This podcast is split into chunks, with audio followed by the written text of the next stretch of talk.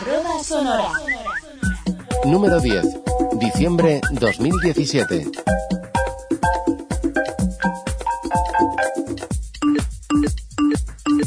Hola, ¿qué tal? Bienvenidas, bienvenidos a este número 10 de arroba sonora, el último número del año. La próxima vez que nos encontremos ya será en primavera del año 2018. Recibid un saludo antes de comenzar de todos los que hacemos posible esta revista. De Juan Rodríguez, que se encuentra ahí en la parte técnica, de Paloma Martínez y de Antonio Hueso, que nos ayudan en la lectura de los textos, y de Estela Landrove, que está acompañándoos junto con todos nuestros invitados aquí delante del micrófono. Una vez más, quiero agradecer todas las descargas de esta revista. Quiero agradecer la fidelidad de todos nuestros oyentes. Quiero agradecer vuestros comentarios, vuestros correos electrónicos, porque aunque suene a topicazo, estamos aquí por todos vosotros. Si no fuera porque os descargáis la revista, porque nos pedís contenidos, porque en definitiva nos escucháis, probablemente ya llevaríamos bastante tiempo cada uno en nuestro lugar donde corresponda. Y dicho esto, no vamos a entretenernos mucho más porque el tiempo apremia, ya lo sabéis, y tenemos muchos contenidos que ofreceros en este número 10, así que sin perder más tiempo, los escuchamos en nuestro sumario.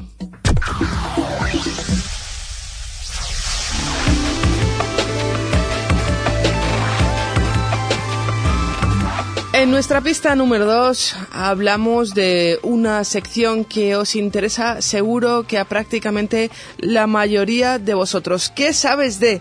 En esta ocasión hablando de Tiflo Innova 2017, esa feria internacional que tuvo lugar en noviembre, los días 17, 18 y 19, en el Centro Deportivo y Cultural de la ONCE, en el Paseo de La Habana, y que nosotros, gracias, y lo tengo que decir, a nuestro compañero José Luis Lorente, pudimos estar allí, pudimos hacer un repaso de alguno de los stands, no de todos, porque no hubo posibilidad de estar en todos, porque había muchísima gente, pero gracias a nuestro compañero José Luis Lorente pudimos recorrer una buena parte de ellos y además le escucharéis porque nos ayuda con la interpretación de alguno de los expositores que nos hablaban inglés. En la pista número 3 hablamos en nuestro al microscopio de una aplicación que todavía a fecha de la grabación de esta revista no está disponible, pero que lo estará en breve. Nos referimos a ni más ni menos que a Apolo, esa aplicación de la 11 que sirve para visualizar online las películas que están en el club del afiliado y también descargarse el audio con el Audesc incluido en los dispositivos móviles.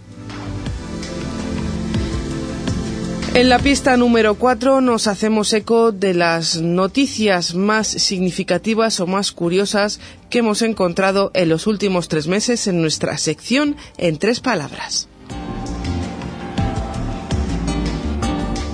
En la pista número 5 hoy hablamos de ¿De qué vamos a hablar en esta ocasión? Pues bien, del iOS 11. Nos pedíais un pequeño tutorial que os contáramos cuáles eran las novedades más importantes y nuestro compañero Luis Palomares nos las trae y nos las descubre. En la pista número 6 nos haremos eco de las informaciones también más importantes que se han publicado desde Ciudad en los últimos tres meses. En la pista número 7 tenemos vuestra participación, arroba responde. En esta ocasión, con sorpresa incluida. En la pista número 8, en arroba destaca, analizaremos una aplicación que sirve para describir el entorno a las personas ciegas. Estamos hablando de Seinai. Estos son todos nuestros contenidos, espero que sean de vuestro agrado. Comenzamos, si os parece, a descubrir nuestro número 10 de arroba sonora. Arroba sonora. ¿Qué sabes de...?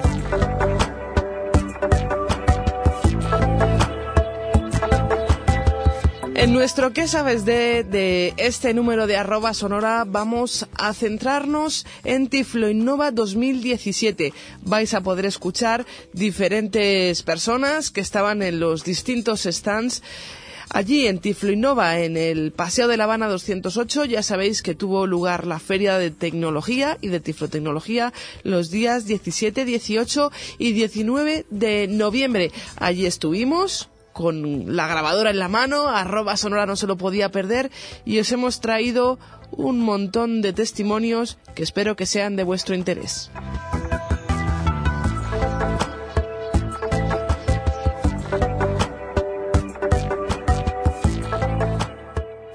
Hola, me llamo Niels, uh, Niels van Welen. Soy uh, jefe de ventas internacionales de Index Braille de Suecia y es muy agradable uh, estar en Tiflo Innova y encontrarme con, con, gente nueva y gente que ya conocía. la compañía Index es de, desde los años 80 desarrollando y fabricando impresoras Braille uh -huh. y en este momento tenemos cuatro modelos de impresoras y aquí en Tiflo Innova tenemos uh, todos los cuatro modelos aquí tenemos dos modelos alta velocidad y dos modelos de escritorio o como quiera en casa. Eh, los dos modelos eh, para de escritorio eh, tienen también su propio campana de insonorización para bajar el ruido. Los dos modelos para escritorio, un modelo es para papel continuo, el modelo Basic y el otro modelo Everest es para hojas sueltas eh, y básicamente tiene más eh, eh, oportunidades de imprimir cosas diferentes como hojas sueltas. También es posible de imprimir braille en tarjetas de visita pre-cut, no conozco la palabra en, en, en, en, español, son de formularios estándar de Avery como disponible en Office Center or Staple Sí. o Office Depot y eh, también es posible con Everest para imprimir en plástico o por ejemplo en carteles eh, pues hojas más Gruesas. más gruesas como hasta 200 gramos o 220 gramos Em, para libros braille por, por ejemplo. Las dos impresoras eh, de alta velocidad el uno es Braillebox y imprima en eh, hojas sueltas eh, preferiblemente eh, eh, DIN A3 Em, y el otro modelo de alta velocidad es nuevo. Introducimos el empiezo de este año en Thiessen en San Diego y es eh, para papel continuo y hasta imprime hasta mil páginas por hora. Y también es un modelo muy ergonómico. Las dos impresoras eh, de alta velocidad están eh, incorporados en su propio su propio eh, campana de insonorización. Es un- un- una caja muy grande y eh, pero muy silencio. Otras cosas especiales de Index versión 5 V5 son para todos cuatro modelos. Eh, es posible por ejemplo conectar la impresora en su ordenador su Mac ordenador de Linux para imprimir directamente de su ordenador también es posible poner ficheros, ficheros en su eh, memoria USB y imprimir directamente de su memoria USB. También es posible mm, con todos cuatro modelos para conectar las impresoras en su red Wi-Fi y es posible, eh, por ejemplo, cuando une- usted conoce la dirección IP de la impresora y la impresora di, di la con su voz sintética eh, en combinación de botones de control de panel. Eh, usted abre, por ejemplo, Safari de su iPhone y navega Directamente lo va a poder imprimir. a, a su, a su IP, eh, dirección IP Sí. y es posible conectar su iPhone a, eh, A la impresora por mis- a la Wi-Fi. impre- impresora impresora y abra una web app eh, generado de la impresora, pues es, no es necesario para irse al iShop o Android Shop pero es generado del, eh, de, de, de, la impresora y es posible enviar eh, ficheros de su iPad o, de su, o del, de la, del, cloud a la impresora directamente.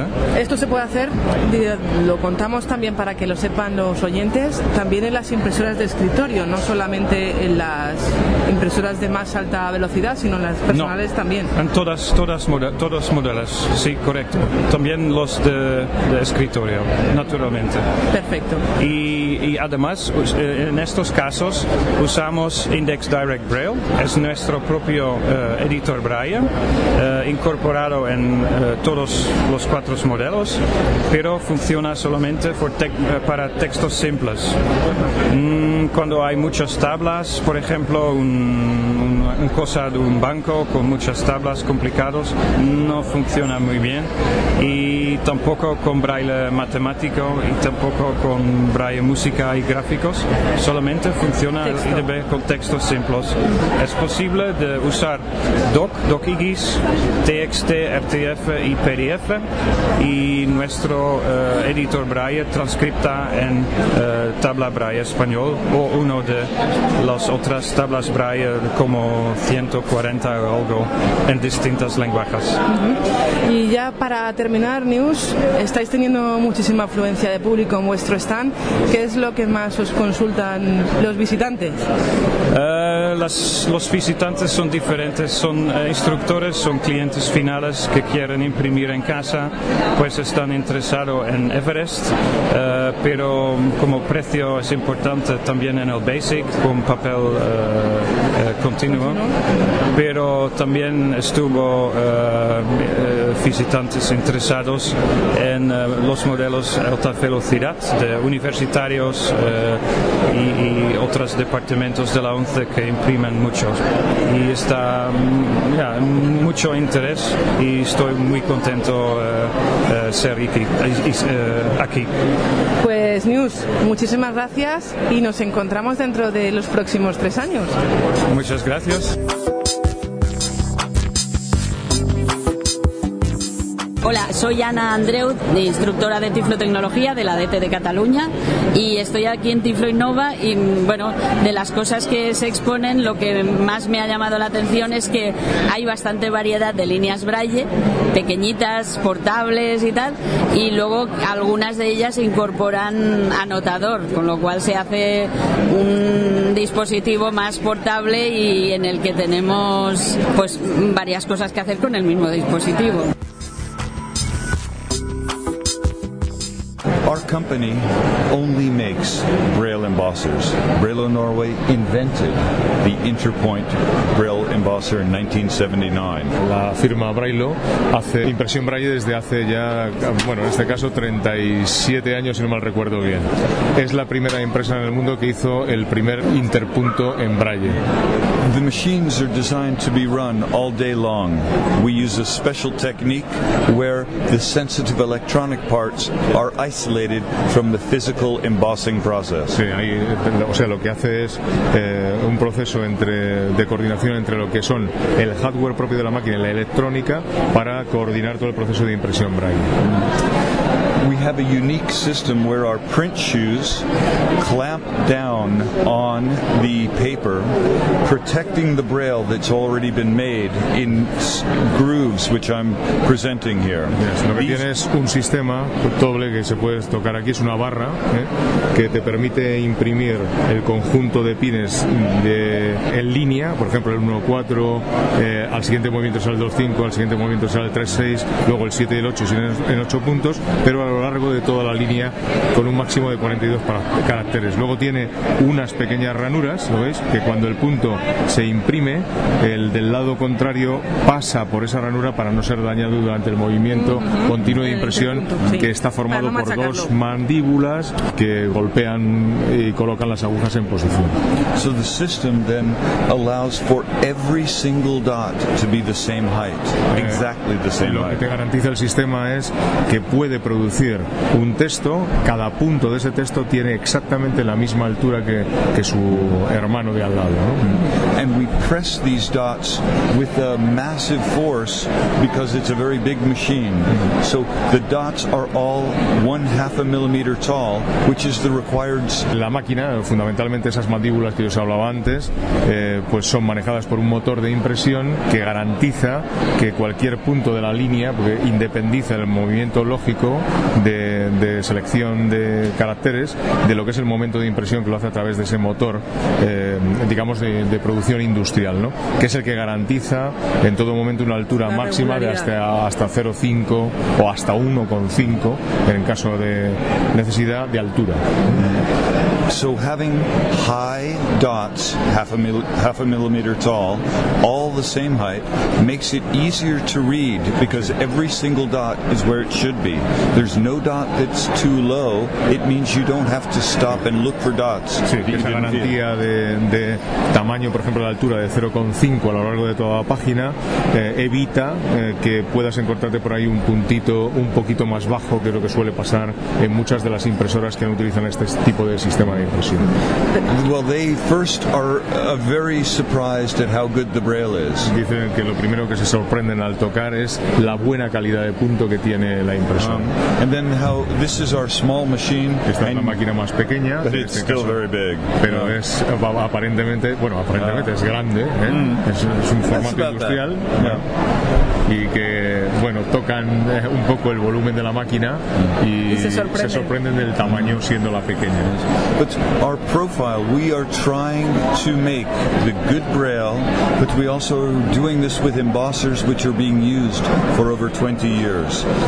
Eh, el- lo que sí garantizan es que hacen un buen braille con las estructuras necesarias para que una máquina, por ejemplo, dure 20 años. Mm. In fact, I've asked you earlier, Jose Luis, if you find the machine we sold here in 1989, 89 o similar, sí, me we dice will a mí. fix it for you for very little money. Yes. Que en su día, en la primera Braille que apareció en España fue una Braille 400 y hace ya casi pues 20, 30 años ¿eh? y sigue funcionando. Sigue funcionando. And the same good braille from that machine too. Yeah? Y que ahora tenemos un buen Braille en español gracias a nosotros. Ah. Pues Muy muchísimas bien. gracias. Thank you very much. Thank you very much. Muchas gracias.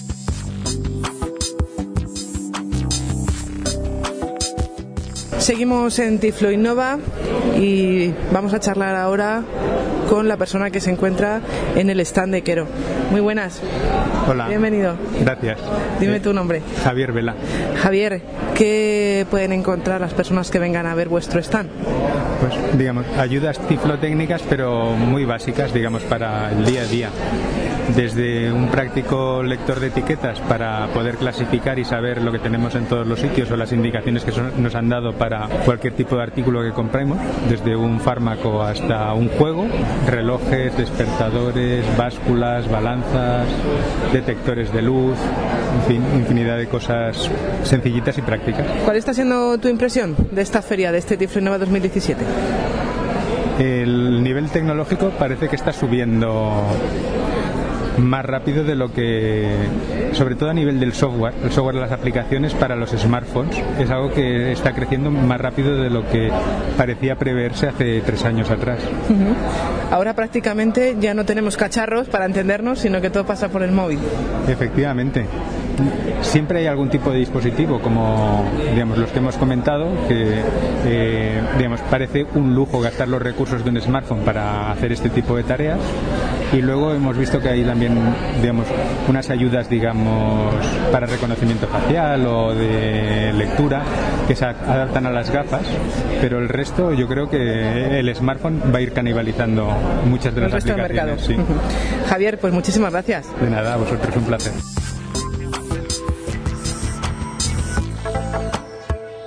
Hola, soy Silvia del CRE de Barcelona y estoy aquí en Tiflo Innova y una de las cosas que me ha parecido más interesantes ha sido el nuevo programa que sustituirá Lambda, el programa para hacer el editor matemático que funciona con JAWS. Eh, me ha parecido que va a ser una buena herramienta para nuestros alumnos otra de las cosas que también me han interesado ha sido unas lupas que llevan incorporadas unas tabletas Android con sistema Android estándar y que bueno tienen muy buena pinta para personas con presto visual.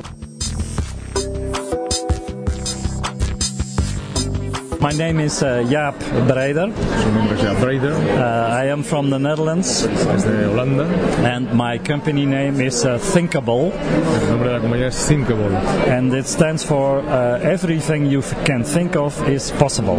Quiere decir eso que todo lo que tú piensas es posible. De ahí el nombre. We make uh, three products for uh, blind people. Hacen eh, un trabajo de dibujos de plotters para, para gente ciega. Uh, the first one is uh, the Tactipad drawing board. El primer elemento que tienen aquí es el Tactipad, que es un, eh, un tablero de dibujo con herramientas alternativas para, para generar dibujos en relieve. And with this uh, Tactipad we have a lot of uh, tools uh, for graphs, uh, for mathematics and for uh, just also for fun application. Tiene muchas herramientas para crear sobre todo matemáticas, dibujos y para otro tipo de aplicaciones. And the second product is the uh, Tactile View uh, software. El segundo producto es Tactile View, que es un programa eh, para realizar dibujos en el computador. And uh, with this software you can create uh, maps, uh, also graphs, uh, but flowers, cartoons, all kinds of content you can create from the copy from internet and then uh, print on any embosser. Es un bueno, es un software que realmente con el que puedes dibujar en principio cualquier tipo de cosas. Él ha dicho, por ejemplo, flores, imágenes. También se pueden capturar dibujos y mapas ¿no? de internet o generarlos tú por ti mismo y luego imprimirlos en braille, por ejemplo. En braille quiero decir gráficos braille, gráficos en relieve, no braille. And uh, the the third product is a prototype. It's called motorized drawing arm. And el, tercer producto es un brazo, se llama brazo robotizado, ¿no? Para hacer dibujo. And that is a um, an, uh, a robot. Uh, is a um, operated from the computer. Es un robot que se puede comentar como un robot que se opera desde el computador, se maneja desde el computador. And and this uh, is a sketching a design on the tactipad. Y es capaz de imprimir o de dibujar sobre el tactile pad, que es el producto que hemos visto al principio, que hemos hablado al principio. So and then, and the uh, the advantage of this uh, product is that uh, the the teacher or the student can make a drawing from the computer, first part on the tactipad, and then continue by pen by hand on the tactipad. Sí, lo bonito del sistema es que tú puedes empezar dibujando el tactile pad, que es el tablero de dibujo, continuar en el computador y viceversa e imprimir después. And what we see here is a lot of uh, teachers and uh, students uh, interested for education and for job. Eh, lo que están recibiendo es una multitud de, eh, de, personas, estudiantes, profesores muy interesados en el trabajo de gráficos. And also for production, for book production inside ONCE, also book production, text and graphics. También es muy importante la posible conexión para la producción de gráficos eh, dentro de ONCE en el sentido de producción de libros. Thank you very much. Thank Gracias. You. Soy Yolanda, vengo de la DT Cataluña, soy ITV y he estado haciendo el taller de televisiones accesibles porque bueno, los electrodomésticos y en este caso las televisiones han cambiado mucho y ahora incorporan opciones de accesibilidad que nos permiten utilizarlas a todos aunque tengamos o no tengamos problemas visuales. En el taller hemos estado trabajando con dos marcas concretamente que son Samsung y LG que incorporan en, la, en muchos de sus modelos Smart TV, incorporan opciones de accesibilidad, la audioguía y la guía de voz y luego también hemos estado utilizando un Apple TV que incorporan todas las opciones de accesibilidad de, los dispositivos Apple y permiten tanto utilizar la televisión, las Smart TV de Samsung y LG, permiten utilizar la, la televisión tradicional, la televisión terrestre y también contenidos VDO que son contenidos a la carta en Internet a través de aplicaciones que son también accesibles. Nos encontramos en el stand de Olympus y vamos a charlar con una de sus eh, integrantes para que nos cuente qué cuestiones, qué cosas nos podemos encontrar en este stand. Soy José Enrique Esteso Tornero y bueno, soy colaboro con Olympus en esta feria de Tiflo Innova. Ya colaboré en, la, en el Tiflo Innova anterior y bueno, pues eh, aquí lo que estamos exponiendo son grabadoras. Tenemos grabadoras enfocadas un poco a dos, eh, a dos sectores, a lo que es las grabadoras, digamos, dedicadas a grabación de voz, como es la, la DM, perdona, 770, que es una grabadora que es totalmente accesible, es una evolución de la grabadora que tienes tú ahí, de la 670, pero esta es totalmente accesible. Todos los menús van guiados por voz y, bueno, graba en calidad MP3 y PCM lineal. Es como, bueno, como esa, como esa que lleváis ahí vosotros. Esta grabadora tiene 8 GB de memoria interna y es ampliable a 32 GB con una tarjeta micro SD. Eh, esa sería una de las grabadoras. Luego tenemos otra que sería la Olympus LS2, que esa grabadora está enfocada sobre todo a personas que quieran grabar música porque graban calidad mini disc. Pues para grabar conciertos entiendo que son grabadoras que pueden ser bastante apropiadas con bueno si se quieren incorporar micrófonos, bueno si la queréis tocar por ejemplo pues aquí la tenéis, ¿vale? Entonces esta grabadora, bueno el inconveniente quizá que tiene es que todos los menús no son accesibles.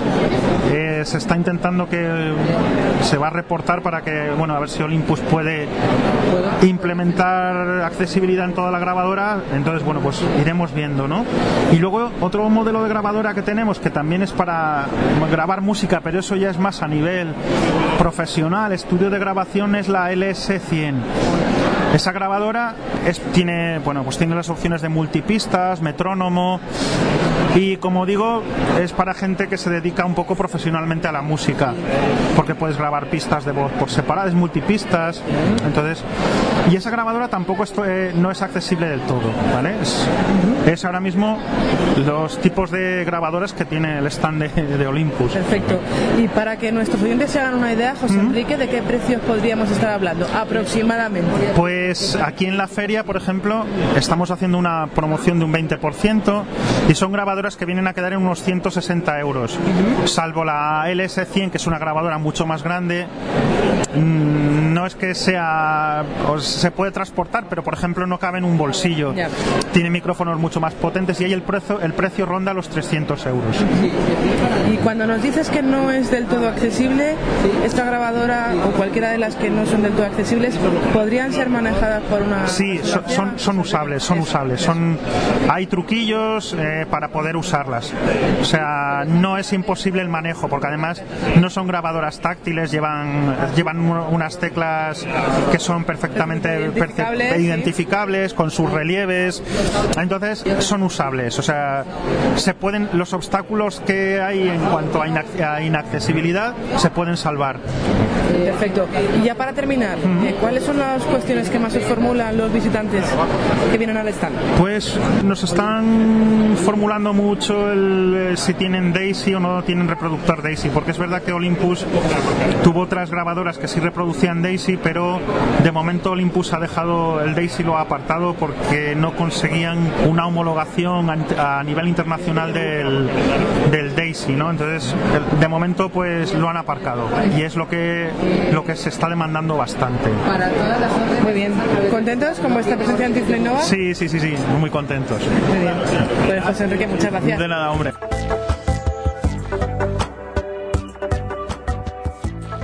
Hola, soy Santi Moese, eh, instructor filotécnico de la DT de Cataluña y bueno, a mí me encantan estas, estos eventos, estas ferias porque puedes eh, llegar a tocar cosas que normalmente no, no las, las conoces más que por web. Me han encantado las líneas Braille, sobre todo la nueva Focus y la de, la de Baum, la, la Vario Ultra, que es muy sólida y muy robusta. Me ha gustado también, como curiosidad, el, el Braille Book, que es un pequeño dispositivo que permite leer raro en Braille con una, con una celdilla sola no sé qué nivel de eficacia tendrá, pero curioso es. Y como divertido y regalo de Navidad, el, el Ciudad tiene una oca parlante que es muy divertida también.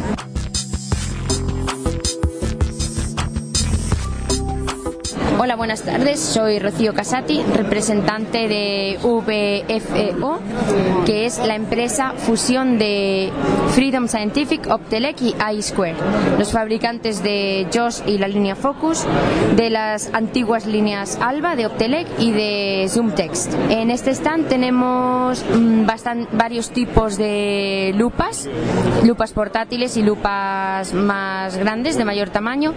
Tenemos JOS, tenemos la nueva línea Focus Blue eh, de quinta generación.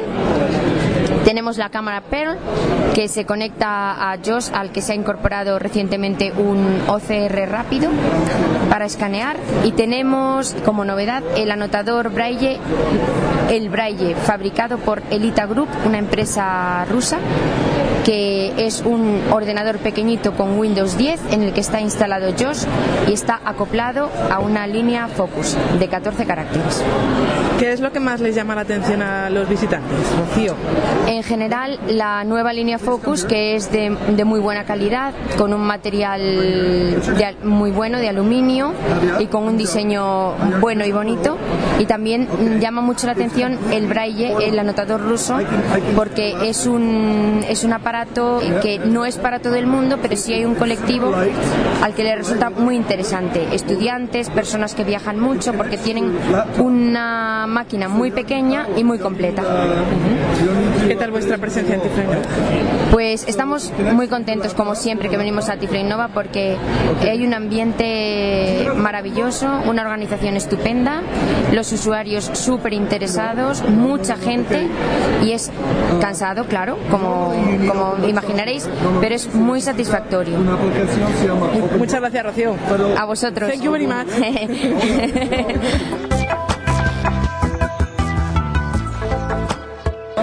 nombre es Ricardo Medina Ramírez, trabajo para Enhance Vision, es una empresa norteamericana con base en California, al sur. Trabajamos principalmente con productos para la baja visión, con eh, telelupas o lupas televisión. Y tenemos eh, prácticamente de pequeñas, de 3 pulgadas, 4,3, 5 pulgadas y luego ya los sistemas grandes de escritorio. Eso es, eh, tenemos también un producto nuevo que hemos traído que es el Jordi, eh, el cual sirve para mm, eh, ver de lejos, ir al estadio, al teatro, a la ópera y bueno, esperamos es bastante nuevo, lleva recién un mes, hemos tenido bastante buena respuesta de, sí, sí, de Europa. eh, Ya lo y tuvo en antiguo. Sí, sí, sí. Mucho más portable. Así es. Bueno, es todo lo que, lo que traemos. ¿Y el público que os visita, qué os cuenta? ¿Qué os dice? Impresionados principalmente con el Jordi. Bueno, la- el Jordi es bastante nuevo y hay diferentes tipos de, de opiniones. Es un sistema muy especial porque hay que tener una visión, una visión central para, para personas con problemas que tienen solamente visión periférica. No, no sirve, no anda muy bien. Luego hay que tener eh, una, una- la cabeza, hay que ser muy estable para poder eh, para poder fijarla de cosas porque al menor al menor movimiento se desestabiliza, desestabiliza la, la imagen La imagen. Sí. Perfecto. Muy bien. Pues muchas gracias, Ricardo. a, a ti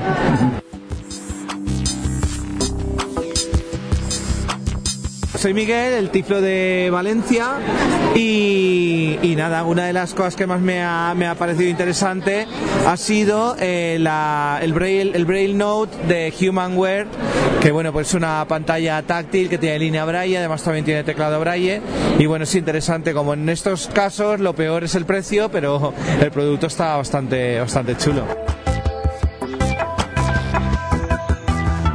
Mi nombre es Enrique Varela, estoy trabajando aquí en el stand de Humanware, que son conocidos por las personas ciegas mucho, por los, ser los creadores del Victor Reader, este equipo que lee archivos DAISY, libros en DAISY, un sistema DAISY, y muchos más formatos, muchos más formatos, pero que aquí están exponiendo también una línea braille de, de 14 caracteres que se llama Brailleant eh, 14, otra de, bueno, que tiene también toma notas y se puede conectar a todo tipo de teléfonos, andro- sean Android o sean iOS, y a sistemas operativos Windows y Mac. Eh, también tienen una línea de 40 que se llama Brailleant 40, que no tiene anotador, pero que se puede conectar a- también a todos estos, a todos los teléfonos Android y eh, iOS y a los sistemas operativos Windows y Mac. Tienen una tablet que se llama Braille Note Touch, que es una tablet eh, estándar de Android, pero que tiene una línea braille en su carcasa de 16, hay dos versiones, una de 16 y otra de 32, y que tiene teclado braille, pero también se le puede quitar el teclado dejarla más pequeña, y tiene un sistema muy curioso de teclear en braille sobre la pantalla táctil. Se calibran los dedos muy rápido y se escribe muy bien. Es un sistema ideal para, para educación por el tema de la enorme prof- profundización que tiene el sistema y las aplicaciones Android en, en el mundo educativo y por tanto es muy integrador para las personas ciegas. Incluso se utiliza de comunicador entre personas sordociegas y personas videntes, dado que tienes una pantalla táctil y luminosa en un sitio y una braille en el mismo equipo, pues puedes hacer cosas con ello. Y después tienen una larga, una, una serie de, de lupas televisión de alta calidad, desde una de 4 pulgadas que se coge con un manguito y casi es una lupa portátil, pues todas ellas con los contrastes típicos que utilizamos las personas de baja visión y con mucho aumento, una de 8 pulgadas y después una de 12, de 10 y una de, de 12, que en estos dos últimos casos son tablets también de Android, a las que se les aplica un software para, eh, para hacer la parte de lupa, todos los cambios de colores, pero que también hacen OC- OCR, o sea, reconocen el, el texto que ven y después lo leen, también lo guardan, lo almacenan, lo pueden exportar, importar. Y bueno, actúan también como tablets, incluso pueden copiar texto de la web y leértelo. Y, y tienen también una cámara, que es un accesorio que se conecta arriba del dispositivo para poderla enfocar pues, a una pizarra o a un sitio lejano. Esta además con zoom óptico, no electrónico, y por tanto con un aumento grandísimo y una nitidez muy buena que les puede servir a alumnos que están sentados en un pupitre pues para ver eh, lo que está pasando en la pizarra, sea digital o, o analógica. Y este es un poco, bueno, eh, de los Victor, hay un modelo nuevo del, del Victor, digamos, más clásico, el que admite CDs y admite también tarjetas, pero con teclas grandes para gente pues ya mayor o que, o que le guste ese tipo de teclado. Eh, hay el Victor Stream, que es la última versión del, del Victor tradicional que todos conocemos, con algunas mejores funciones, han mejorado sobre todo el altavoz, que era una cosa que la gente, los usuarios nos quejábamos mucho, pues se oía muy poco, la verdad. Y es una de las cosas que han mejorado, le han puesto eh, conectividad wifi, con lo cual puedes bajar podcast y oír radio en internet. Muy bien, Enrique, muchas gracias. A ti. Mi nombre es Rafael Olmedo. Tenemos una empresa que se llama Geconapsat y el producto que traemos a Tiflo Innova se llama Blind Explorer.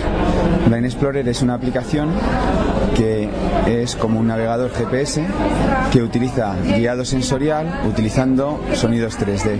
Es decir, que lo que hacemos es un navegador para que las personas con problemas de visión se puedan mover por caminos en entornos abiertos o espacios naturales, caminos que no conocen y sin necesidad de utilizar ni llevar nada en las manos. Utilizan sonidos 3D que son pequeños chasquidos o pequeñas campanitas que en el fondo esos sonidos se van moviendo y desplazando a lo largo del recorrido para indicarles la dirección que tienen que seguir.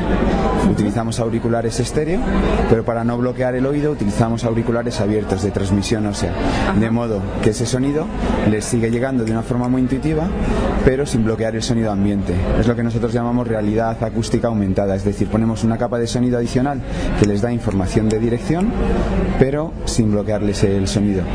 Por otra parte, una de las cosas que hacemos es mejorar la precisión que tiene el móvil, porque en el fondo esa precisión que nos está dando de 2-3 metros, pues nosotros tratamos de mejorarla utilizando tecnologías avanzadas de navegación por satélite. Ahí lo que estamos haciendo es incorporar un sistema complementario y un accesorio al móvil que lo que permite es sustituir o reemplazar el GPS del móvil por un GPS externo que tiene un poco más de precisión. Puedes utilizar el del móvil cuando, cuando no necesites nada más, pero puedes recurrir también a un dispositivo un poquito más preciso cuando necesites moverte en entornos que necesitas un poquito más de precisión. Así en dos palabras. Perfecto, pues lo has hecho fenomenal, Rafa, muchas gracias.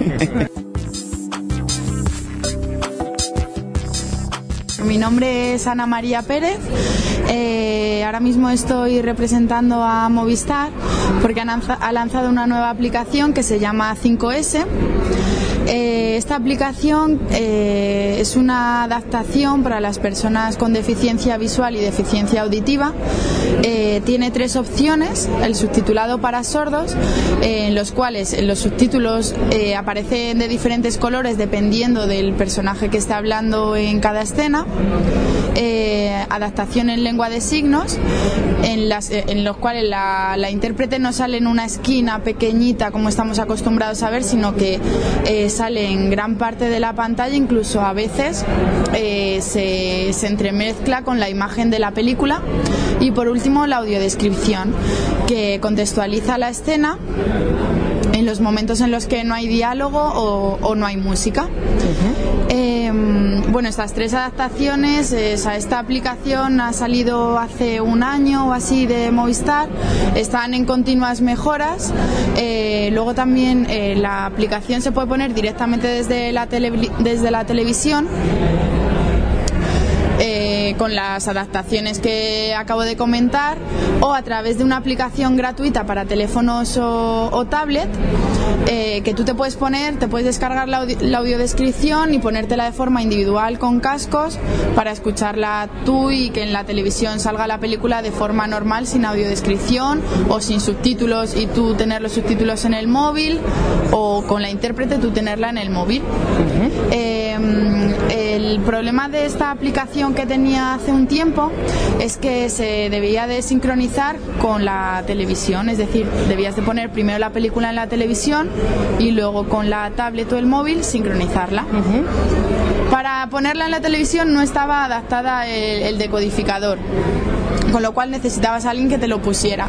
A través de varias sugerencias de diversos clientes se ha conseguido mejorar eh, con una opción que se llama modo en casa, que eh, pones el mismo usuario y la misma contraseña en tu televisor y en tu aplicación eh, dentro de tu teléfono o tu tablet, de manera que estén ya unidos y puedes mandar desde la aplicación, que sí que está con audio ayuda, te va diciendo, está usted en el menú principal, está y, la puedes mandar la televisión, o sea, la película a la televisión directamente, como si fuera un mando a distancia. Ajá, fenomenal, muy interesante. Muy bien, Ana, pues muchas gracias. Muchas gracias a vosotros. Yo soy Javier de la empresa Navilens. Lo que presentamos aquí en Tiflonova es una innovación mundial. Es el primer sitio donde hemos desplegado la tecnología Navilens, que es de Navigation Lens, para que se pueda incluso decir, pronunciar en español igual que en inglés. Y lo que se trata es, unas etiquetas que son equivalentes a las señalética, a los carteles que hay en todos los lugares. Si nosotros vamos a un hotel, tiene carteles anunciando cómo llegar a una habitación. Si yo voy al metro, hay carteles anunciando cómo me tengo que distribuir en cada cruce para ir en una dirección o ir en otra. Lo que hemos desarrollado después de cinco años de investigación junto con la Universidad de Alicante es un nuevo tipo de código QR que a diferencia del mismo se puede leer muy lejos y muy rápido. Entonces, una persona incluso con ceguera absoluta puede con su móvil rápidamente detectar esta, esta cartelería nueva a distancia en tamaños A4 de detecta los carteles a 10 o 12 metros y directamente tomar una decisión en ese momento de si, por ejemplo, en el metro tiene que ir a la derecha para ir a una estación o tiene que ir a la izquierda para ir en otra dirección en ese andén. ¿De acuerdo? ¿Podemos hacer una prueba, Javier? Eh, por supuesto. ¿Sería posible? Sí, por supuesto. De hecho, yo ahora tengo una tarjetita aquí. Abro, por ejemplo, la aplicación Navilens. La aplicación Navilens se la pueden descargar. Es completamente gratuita y pueden solicitar unas etiquetas de prueba. Está orientado a, dueños o a lugares, ¿vale? Espacios que quieran habilitarlo. Pero para los usuarios es completamente gratuito y se pueden bajar unas etiquetas de muestra en la ayuda si, si nos proporcionan su email para que se las podamos enviar. Si abrimos Navilens La primera vez va a tener unas instrucciones vocales donde yo enfoco la cámara como si fuese una linterna a esa etiqueta y como veis me está, me está diciendo que estoy enfocando una etiqueta y está muy cerca. Si me alejo un poco más y pongo el, el micrófono un poco para que se oiga, ¿vale? ¿Vale? ¿Vale? Derecha, izquierda, etcétera. Y si yo le doy un shake, tarjeta de Javier ¿vale? Me lee el contenido del mismo. Esto lo que me está haciendo es que estoy leyendo una, un cartel a distancia. Hay otros modos para que los usuarios, conforme se vayan entrenando con la aplicación, vayan yendo más rápido. Y tenemos el sistema de sonificación.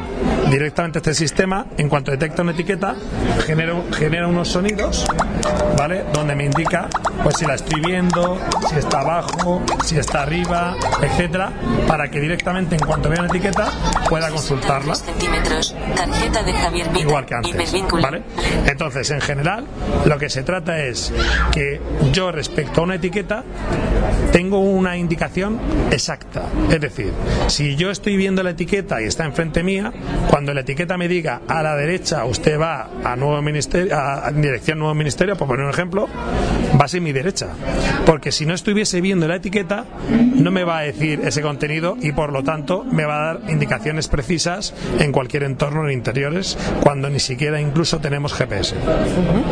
Pues Javier, muchísimas gracias por habernos contado en qué consiste este proyecto de Navilens y ojalá lo veamos pronto en todos los lugares. Pues aquí Por el bien de todos. Aquí Estela, te agradezco mucho que te hagas eco porque mirad, el poder y la potencia de que esto esté en los en distintos lugares es que los usuarios en la era de Twitter, en la era de Facebook, en la era de Instagram, digan en sus entornos que le gustaría tener, oye, mira, echarle un vistazo a Navilens porque puede ser interesante, porque si entre todos hablamos de esta tecnología, al final haremos que se, que se implante en todos los sitios.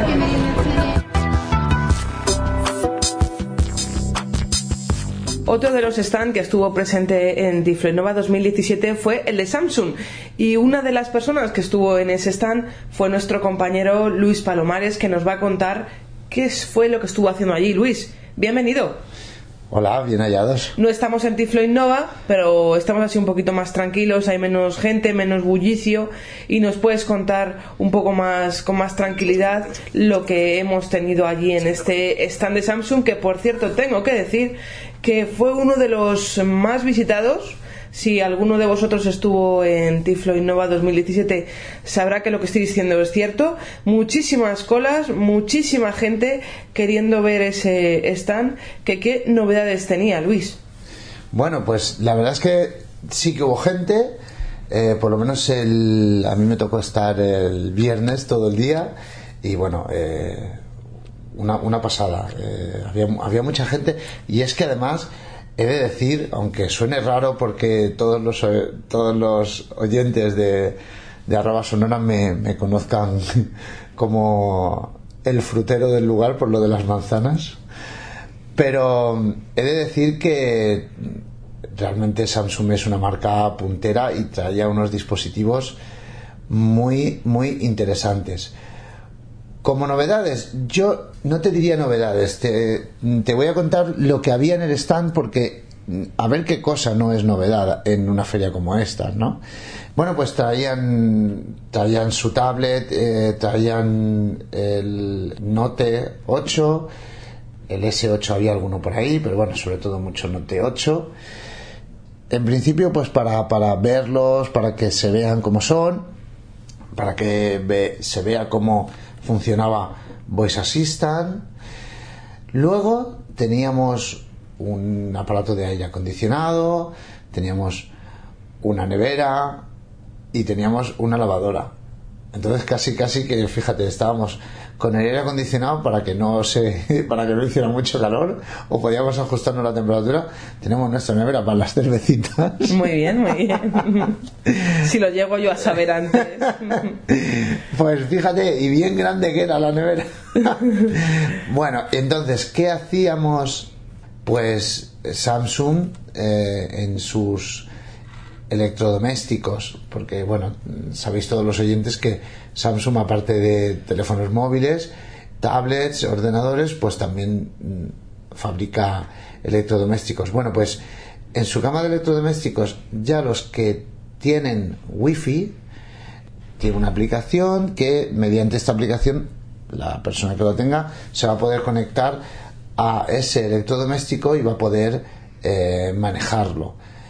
Pues por ejemplo en la lavadora va a poder seleccionar el programa que quiere que se ponga en marcha, la temperatura, las revoluciones, si no le gustan las que vienen predefinidas en el, en el programa, en fin, va a poder conocer si hay algún mensaje de error del dispositivo, pues por ejemplo en la nevera, aparte de conocer a qué temperatura está, tanto el, el congelador como la parte frigorífico, eh, pues va a conocer, por ejemplo, si hay que cambiar el filtro porque salte el error, etcétera, etcétera. Esta solución, claro, la verdad es, es muy interesante, plantea algunos problemas, pero es, es, es interesante, ¿por qué? Pues porque realmente la lavadora era táctil, la nevera era táctil. Mi opinión es que no es la solución ideal, pero sí que es una solución muy válida para abordar el problema que nos encontramos de electrodomésticos con electrodomésticos táctiles y personas ciegas. Y una solución muy interesante que trajeron para gente con, baja visión fueron unas gafas de realidad aumentada. Estas gafas, ¿qué es lo que hacen? Bueno, pues tienen que trabajar en conjunto con el teléfono, el smartphone de Samsung. Es compatible desde el Samsung S6 en adelante. ¿Y qué hace? Pues colocamos, primero de todo, las gafas son como, digamos, la parte delantera de, de, un, de un, casco de un motorista, ¿vale? Como si fuese pues el, el, visor que tenemos. Vale, colocamos el teléfono en, las gafas, tienen un hueco para, para ello, y entonces lo que detecta o lo que ve la cámara del teléfono se lo manda a las gafas. Y entonces la persona que tiene puestas las gafas está viendo, digamos, esa imagen que detecta la cámara, pero la está viendo procesada. ¿Cómo procesada? Pues, por ejemplo, puede aumentar o disminuir el tamaño de las cosas, puede invertir colores, tiene un modo para gente daltónica, pues sinceramente yo hay cosas que por ser ciego total se me escapan, ¿no? Pero la verdad es que la gente que lo estaba probando decía que era muy muy útil, que sí que se mejoraba y que sí que sí que ayudaba y sí que aportaba. Tiene un mandito que tú lo llevas en la mano, no tienes que estar tocándote las gafas. Sinceramente las gafas son un poquitín aparatosas. A mí por lo menos me dio esa sensación, pero quizá estar tocándote la cara o la cara o las gafas para manejar los controles, pues todavía si tienen un poquito de peso, pues todavía la experiencia es peor. Y la verdad es que la gente que las probó quedó bastante sorprendida de los buenos resultados que, que, tuvo. Muy bien, Luis. Pues muchas gracias por habernos contado qué fue el stand, qué tuvisteis, qué expusisteis y nos encontramos dentro de un ratito. Muy bien, pues aquí estaremos. Arroba sonora. Al microscopio.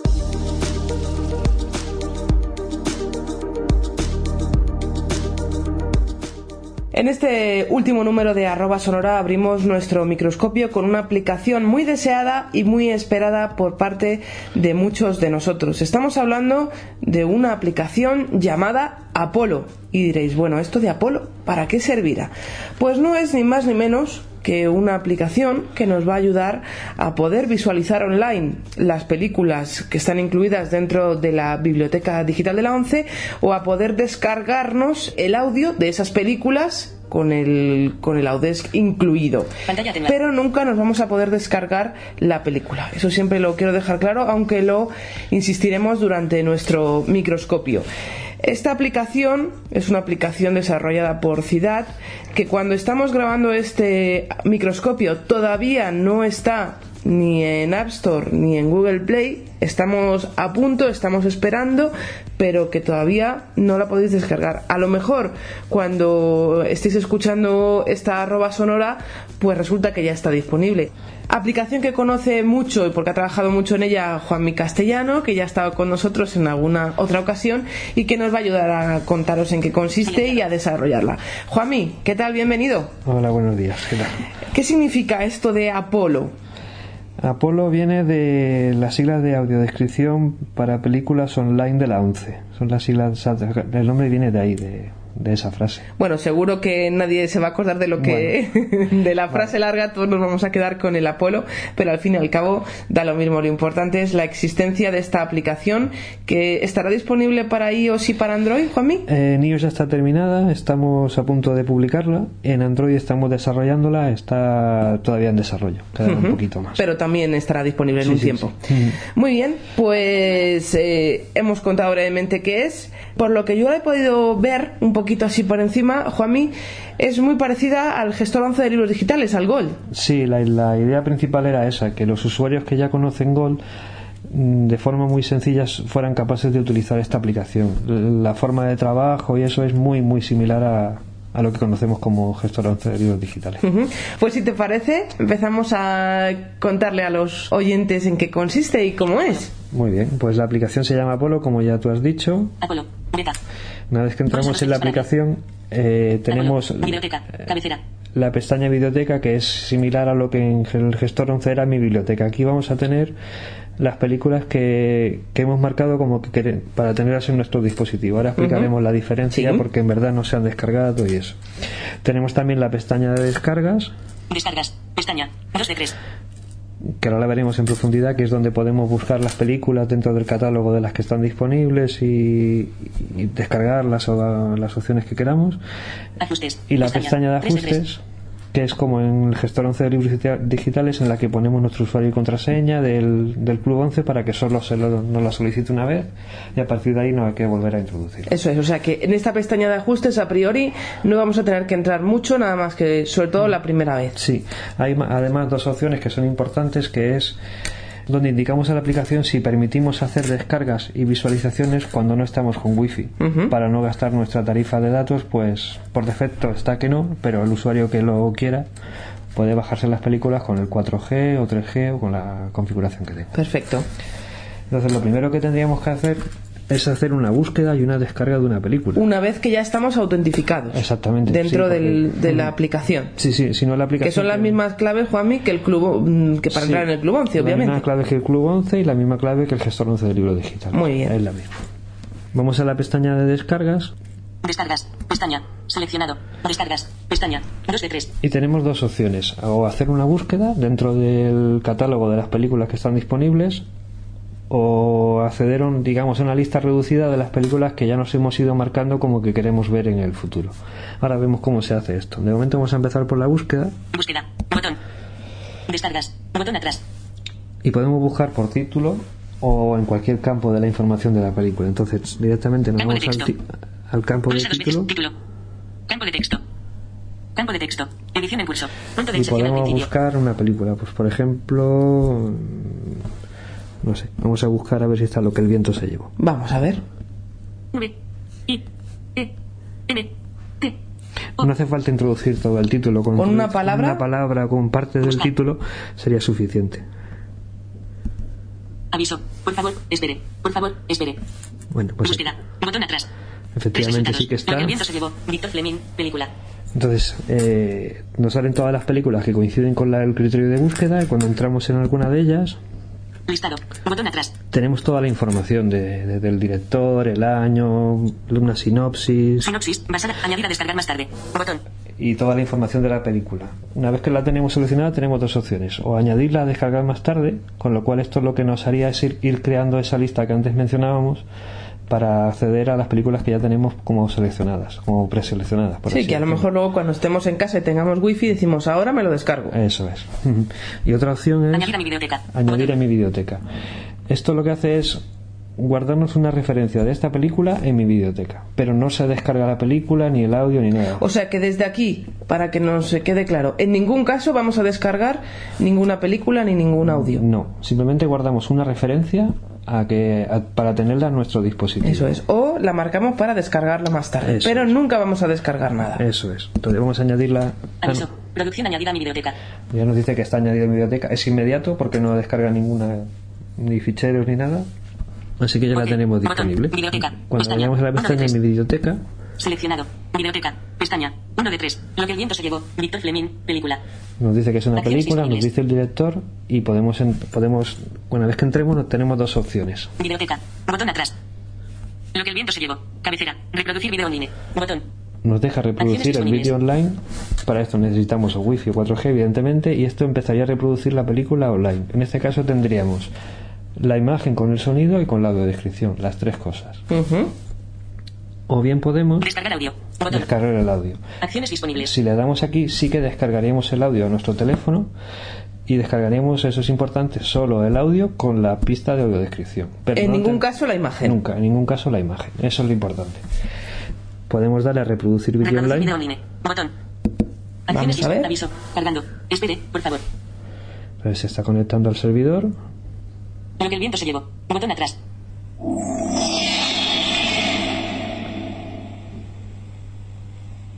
Dirección de Cultura y Deporte de la ONCE. Empieza automáticamente la reproducción. Reproducción realizada por la ONCE en sistema de audiodescripción. Y ahí ya empezamos a ver. Eso es, aquí es La presente una- cinta es propiedad de la un ONCE. reproductor de vídeo similar a los que tenemos Destinado al uso exclusivo y gratuito de los a los que ya conocemos, que te da la opción de pausa, de play, puedes definir un intervalo de tiempo para retroceder y avanzar por ese intervalo de tiempo, o puedes irte a una posición con- determinada del- de, la, de la película y no tiene mucho más.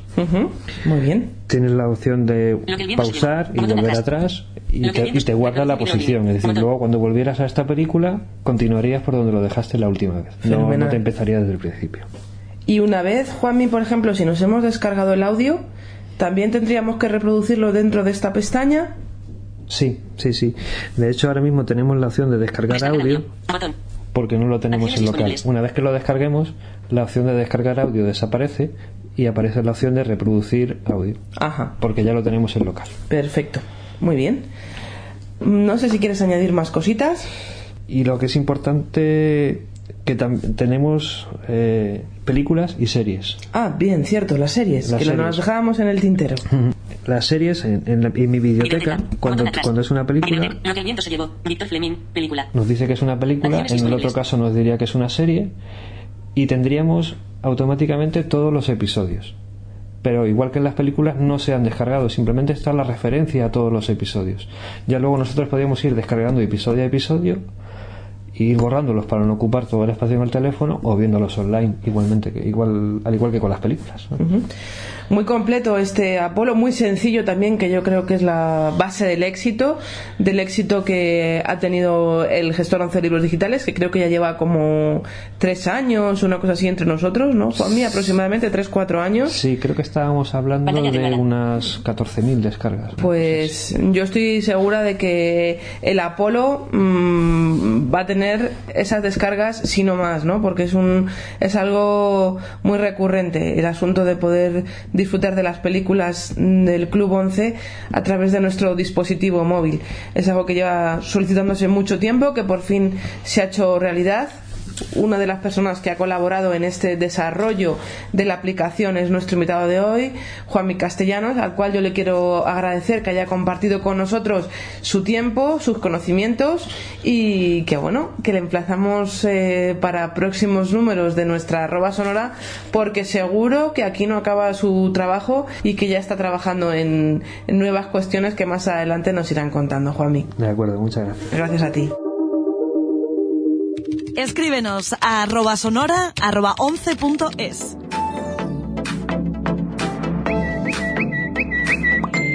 En tres palabras.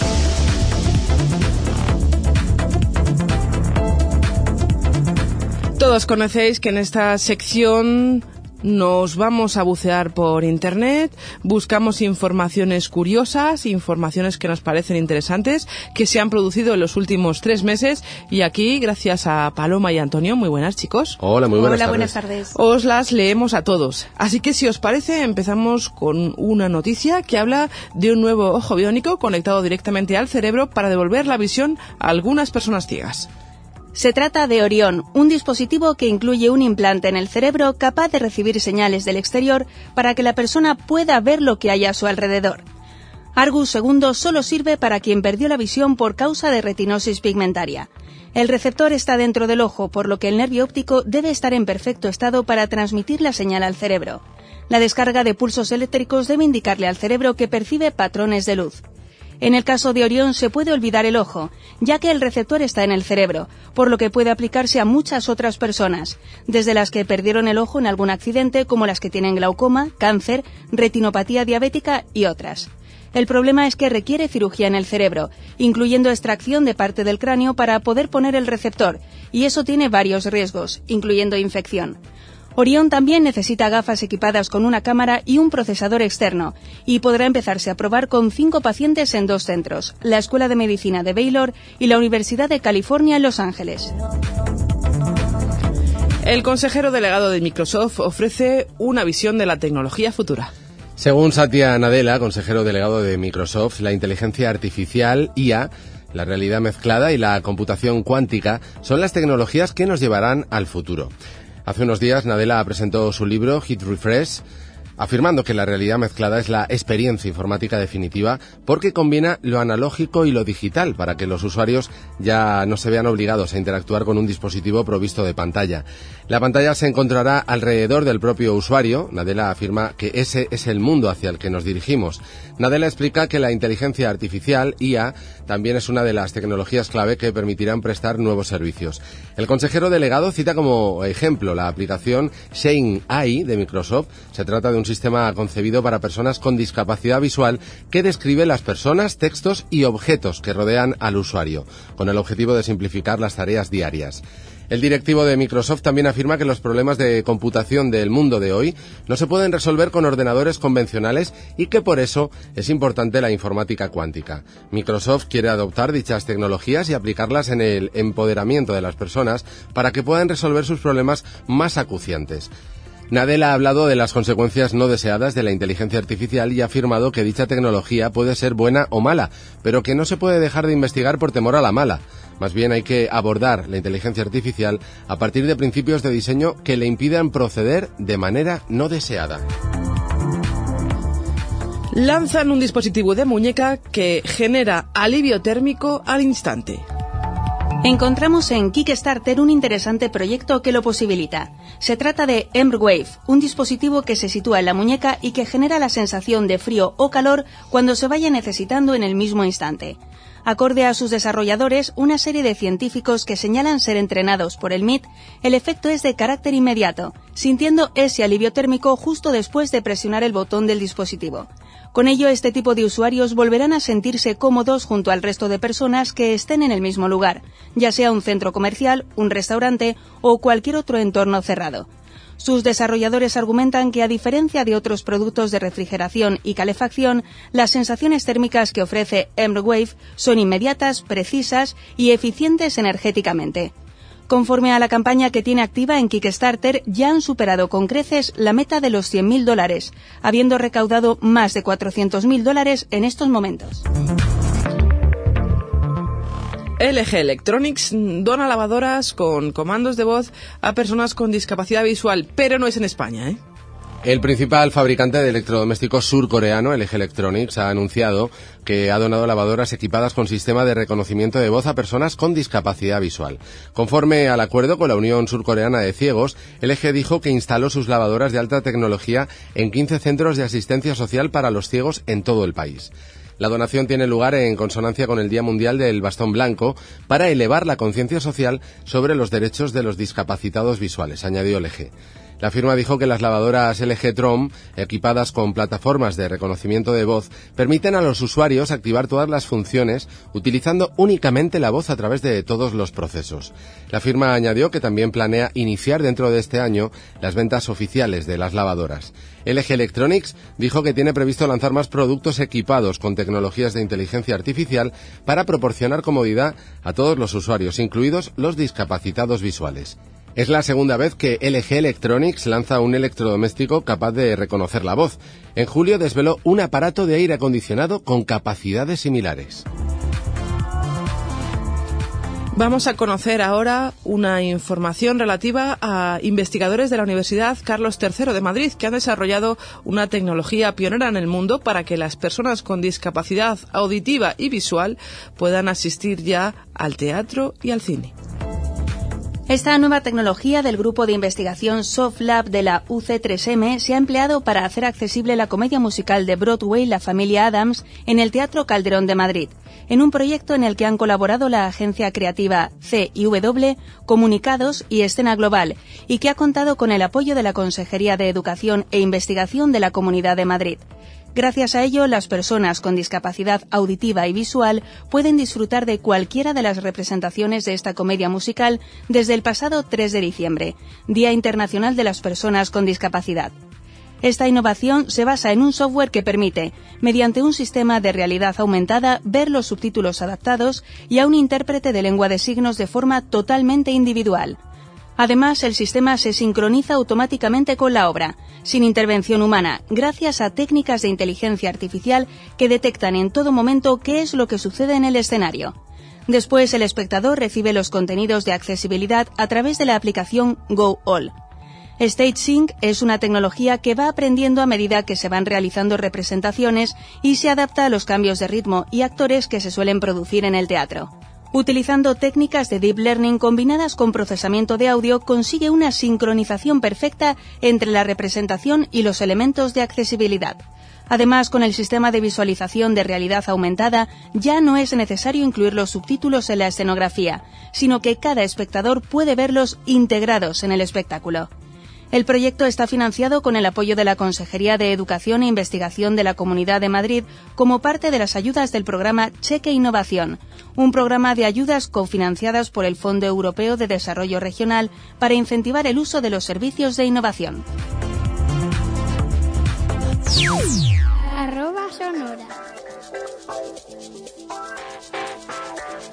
Hoy hablamos de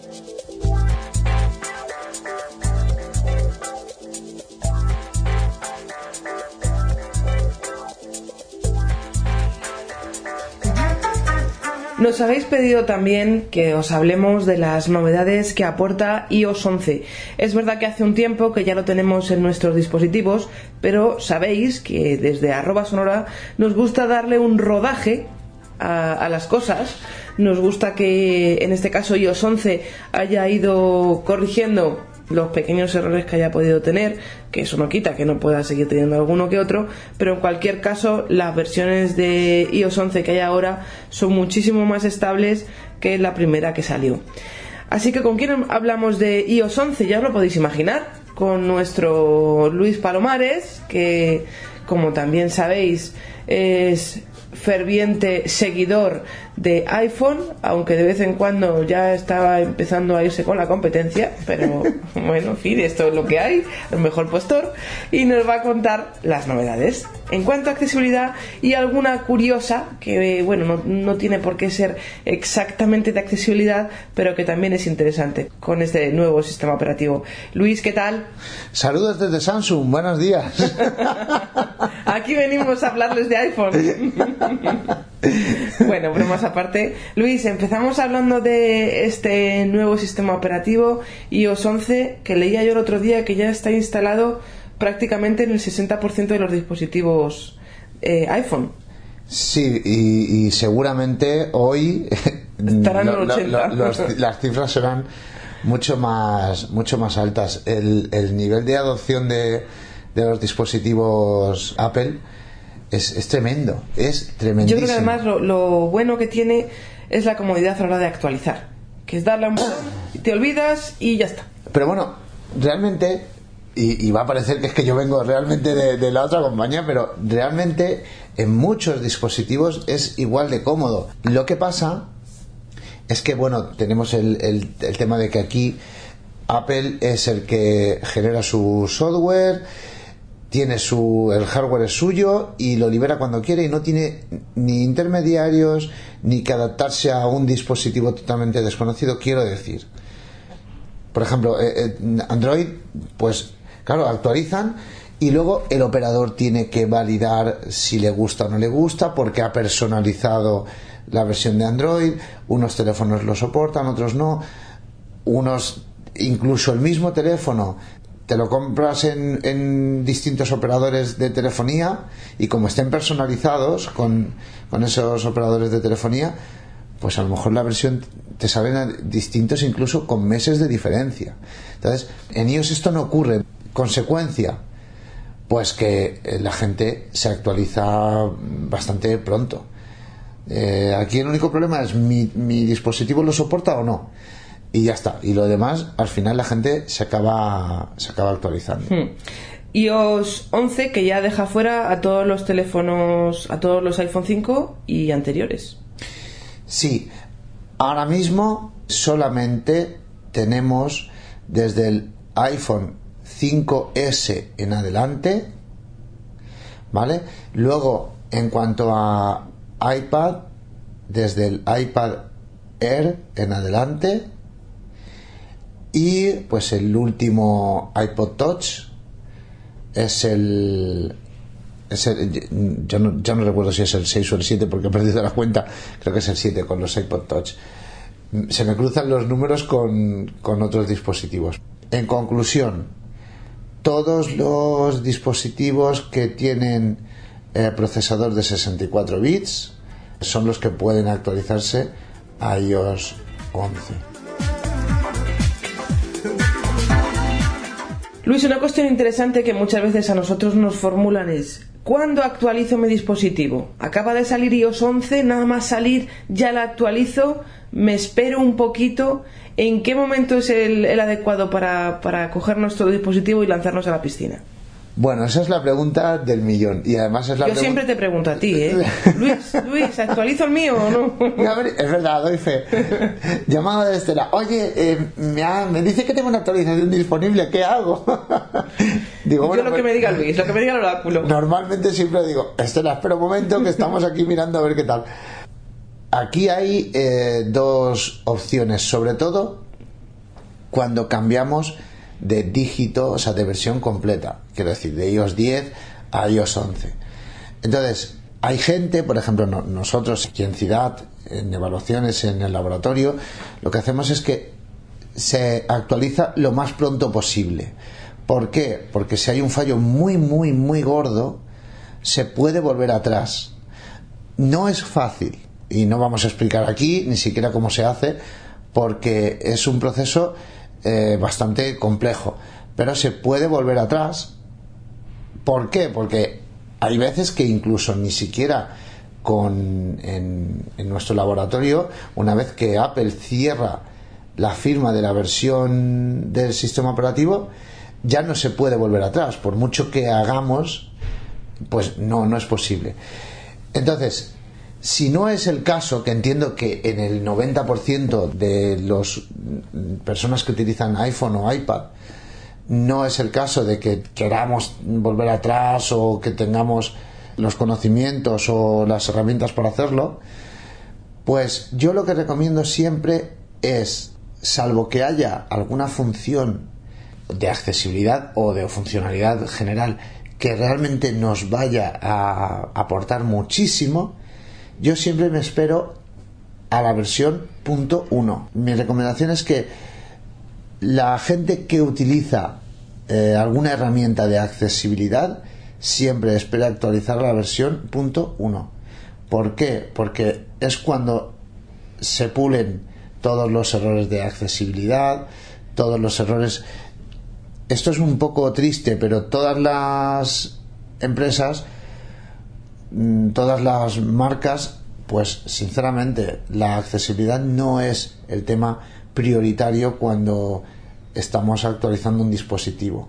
Llegado este momento, os diré que las personas que a día de hoy no tengan eh, instalado iOS 11.2, pues que se actualicen, porque ha surgido unos problemas, aparte de algún problema de seguridad, también algún problema de funcionalidad que se resuelve con la 11.2, pero cuando digo algún problema son problemas significativos, o sea, entonces de la 11.1 a la 11.2 no vamos a notar, no hay cambios, digamos, de funcionalidad, pero sí temas de seguridad y temas de, de funcionamiento del dispositivo. O sea que todo es actualizar. Una vez dicho esto, Luis, luego los problemas que nos reporten te los pasamos a ti, ¿eh?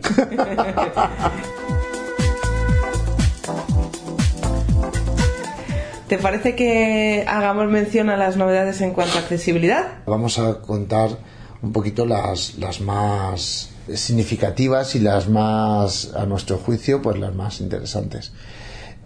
En cuanto a funcionamiento general, yo sí que he notado, sobre todo con la 11.2, que bueno, pues que, que hay estabilidad, que, que, el sistema está funcionando bien. VoiceOver mm, ya se va notando cierta madurez, ha mejorado bastante eh, temas de dispositivos braille, por lo menos con respecto a las, a las anteriores versiones.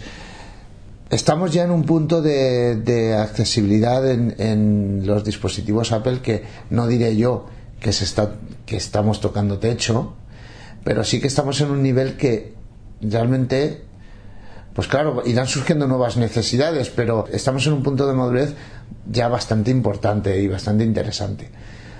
Luego, en cuanto a mejoras, digamos, eh, más tangibles, podemos hacer que, que VoiceOver hable con las voces de Siri, ¿vale? Ya cuando entramos a los ajustes de VoiceOver, en leer, creo que le llama ahora, sí, en leer, podemos eh, poner la voz de la voz de Siri, tanto de mujer como de hombre.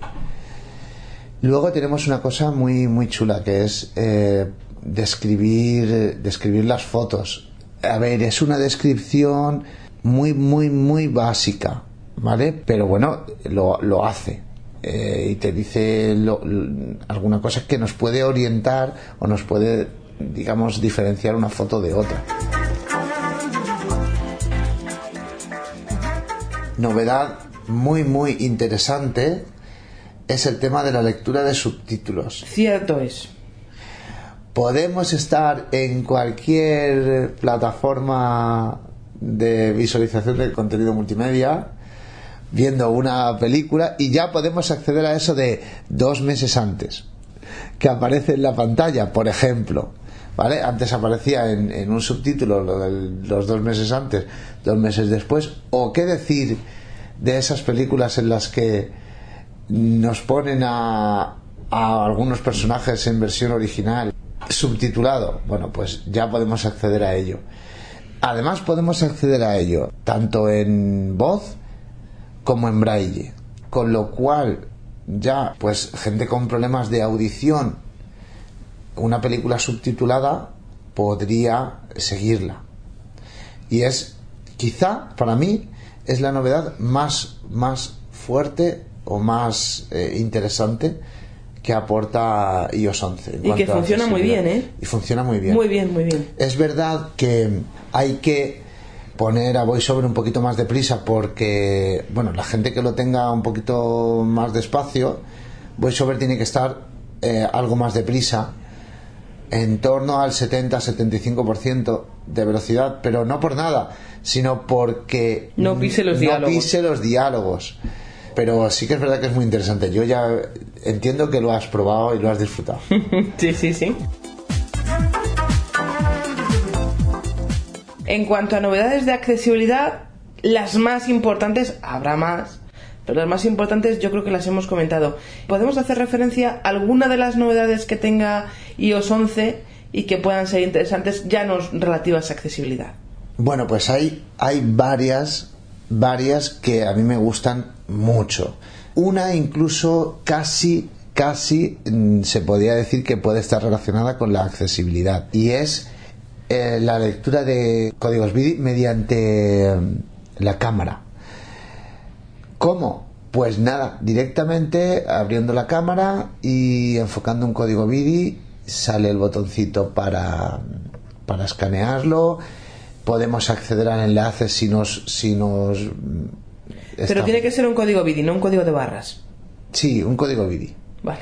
Luego tenemos otra que, que sobre todo para el tema de tutoriales y, todo esto puede venir muy bien y es la posibilidad de grabar la pantalla, la pantalla del iPhone. Nos puede servir, pues insisto, para, para decirle a una persona cómo se hace esto, cómo se hace lo otro, para, mm, bueno, pues para lo que nos ocurra, para hacer tutoriales, y muy importante, no solamente se graba la pantalla, sino que si se marca la casilla, también se graba el audio, con lo cual VoiceOver también queda grabado. Queda grabado VoiceOver y queda grabado además también lo que nosotros vayamos diciendo. Si podemos ir diciendo, pues, no sé, arriba a la derecha vemos que aparece el indicador de la batería, pues colocamos el foco ahí, cualquier instrucción que estemos diciendo también va a salir en, ese vídeo.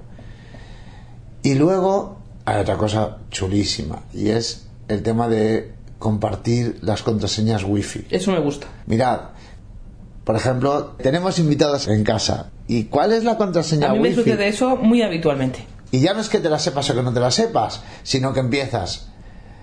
Pues muchas veces puede ocurrir que sea una contraseña compleja.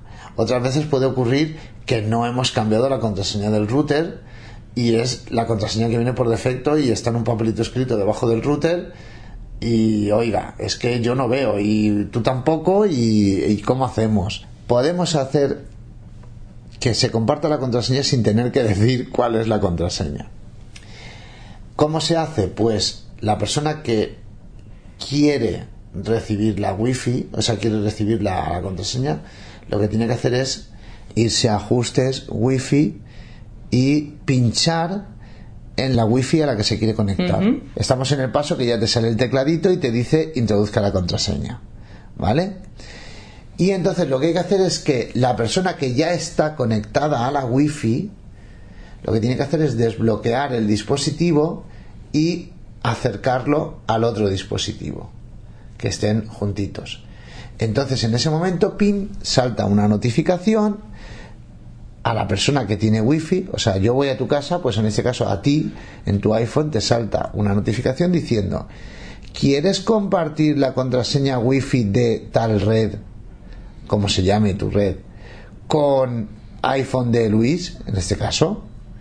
Y tú le dices, pues sí.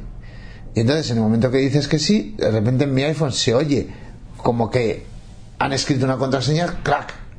Así como que la han escrito muy, muy deprisa, raca. Y yo le doy a conectar y se conecta. Eso nos viene muy bien cuando vamos a un bar que nos dan una contraseña escrita en un papel que la mete uno y no tenemos que estar poniéndola a todos. Correcto. Por ejemplo. Correcto. Muy bien, muy bien, muy Ahora, interesante. la parte negativa de este tema es que solamente funciona si los dos dispositivos tienen iOS 11 o superior. No vale con iOS 10. Bueno, ¿qué vamos a hacer? Ya. Pero no está de más No, no, no, no. Y además, y además a mí me parece que es súper interesante. A mí me, me ha, me ha gustado mucho.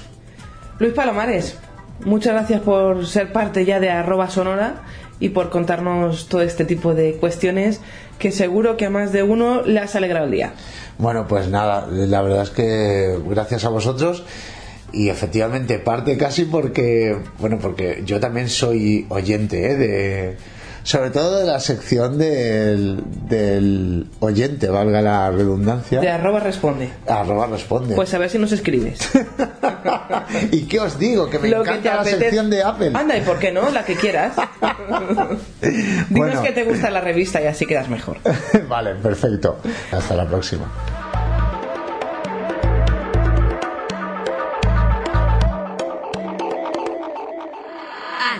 Arroba sonora.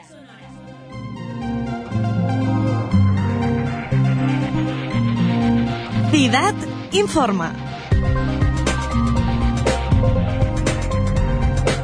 Os acercamos ahora a las informaciones que se han producido en los últimos tres meses en el Centro de Investigación, Desarrollo y Aplicación Tiflotécnica, en el CIDAD, las que nos han parecido más importantes. Y en primer lugar, tenemos que dar una información importante para todos los usuarios de Mozilla y JOS. Recientemente Mozilla ha publicado una nueva versión de su navegador web conocida como Firefox Quantum o Firefox 57. Dicha versión se presenta en el mercado con grandes novedades, consiguiendo ser un navegador mucho más rápido y eficiente que sus versiones anteriores. Para conseguir ese aumento tan significativo en velocidad, se han realizado cambios internos relativos a la gestión de multiprocesos, pero lamentablemente el enfoque de accesibilidad adoptado ralentiza el acceso a la información a los lectores de pantalla.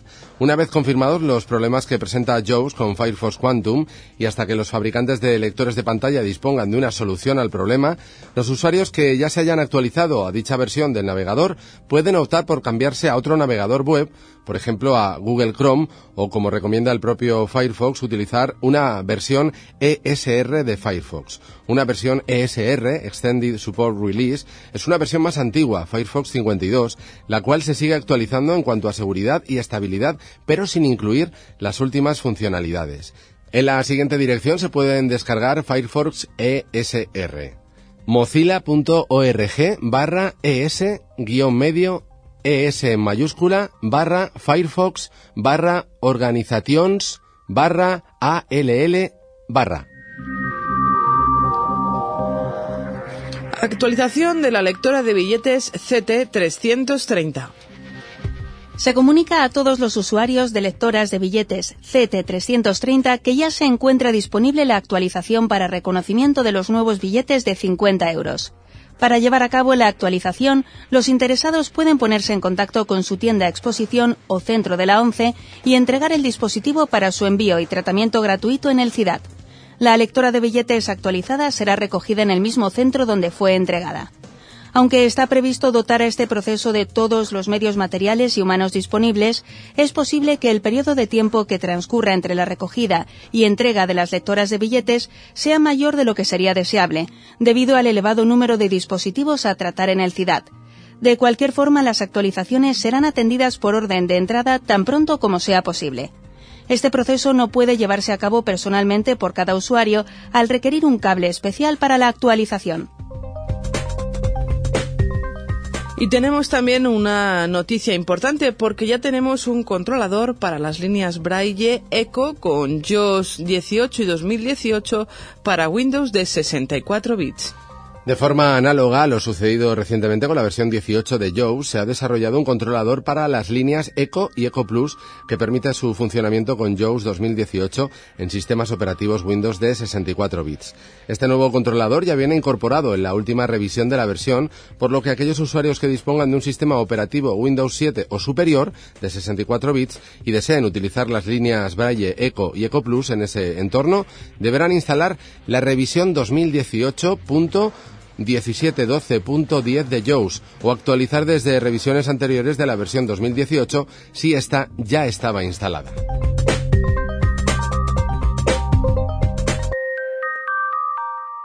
Escríbenos a arroba sonora arroba 11.es. Arroba responde.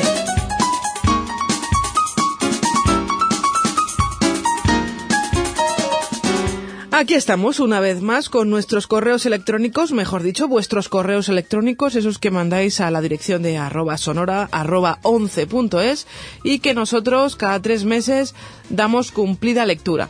Este mes tengo que deciros que, que, aunque hemos tenido correos electrónicos, pero como nos tenéis tan mal acostumbrados que nos mandáis muchos, pues este trimestre habéis estado un poco más baguetes, ¿eh? Esto no puede ser.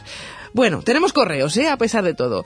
Paloma, muy buenas otra vez. Buenas, Estela, ¿qué tal? Antonio. Hola, Estela. Aquí están mis chicos dispuestos a leer vuestros correos electrónicos. Empieza, si queréis, Antonio. Antonio, Venga. vamos con el primer correo. Pues el primer correo es de Enrique Matesanz. Dice, me sumo a las peticiones sobre la conveniencia de que aumentara la frecuencia de arroba sonora, por ejemplo, que pasara a bimestral. Esta mayor frecuencia tendría una doble ventaja. Por una parte, nos permitiría tener más información y por otra, supondría más actualidad en el tratamiento de los temas. Ahora solo me queda reiteraros mi satisfacción con esta publicación y deciros que la leo con mucho interés. Pues muchas gracias, Enrique. Muchísimas gracias, Enrique. Yo siempre lo digo, ya lo sabéis, incluso me repito en varias ocasiones, pero estamos aquí gracias a correos electrónicos como este y como el que le han escrito también a Paloma. Bueno, a arroba sonora, pero que nos lee Paloma. En este caso nos escribe un fiel oyente que es Fernando Villalba y nos dice, bueno, en primer lugar, dar las gracias por la revista y los interesantes artículos que, que presentamos cada trimestre. Y dice, por otro lado, deseo plantearos tres cuestiones. Hola. ¿Existe algún programa similar a OpenBook para los ordenadores de Mac? ¿Se pudiera presentar alguna sección en la revista en la que se tratase las mejoras de accesibilidad en el nuevo sistema operativo iOS 11? Y una sugerencia. Si fuera posible, ¿pudierais deletrear las aplicaciones a las que hacéis referencia y cuyo nombre es en inglés? Bueno, Fernando, pues dos de tus peticiones están cumplidas. Una que es deletrear el nombre de las aplicaciones que están en inglés, que ya lo estamos haciendo. Lo intentamos hacer casi siempre, pero hay veces que es verdad que se nos escapa. Y la otra es las novedades de iOS 11. Bueno, pues tenemos un capítulo, una pista dedicada exclusivamente a lo que propones. Por otro lado, algún software similar o alguna aplicación similar a la que tú comentas para Mac, Mm, probablemente la haya, pero yo no he conseguido mm, la información para poderte dar un nombre concreto de alguna de ellas. Entonces, no te saco de dudas, Fernando. Antonio. Mm, Pues bueno, el correo siguiente es de Ángel. Dice, bueno, nos felicita ya el año nuevo, esperando que sea eh, como el pasado, incluso mejor. Si es Y- mejor, pues, pues mejor para Exacto, todos. eso es. Dice, quisiera sugerir una mejora en la aplicación Audex Mobile. Eh, bueno, lo resumen dos cuestiones. La primera, dice, importante sería mejorar el volumen de la voz de quien audiodescribe la película en cuestión. Siempre que tiene que hablar la voz femenina describiendo la escena y hay una música que acompaña la película, esta última se sobrepone a la voz y no se escucha, que es lo que se está narrando. Esto, dice, lo he comprobado con mi iPhone 7 y compañeros que tienen Android también les pasa lo mismo. Aunque subas el volumen a tope del teléfono con auriculares, el problema persiste claramente. Y dos, la audiodescripción se interrumpe durante la película siempre, de manera que tienes que volver a sincronizar la misma.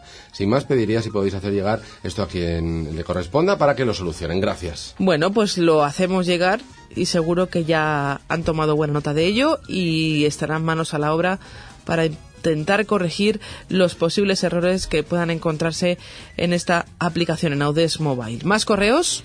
Luis Antonio Rampérez nos dice, dirijo esta nota porque hay libros en formato DAISY que no pueden ser leídos con el DAISY Player.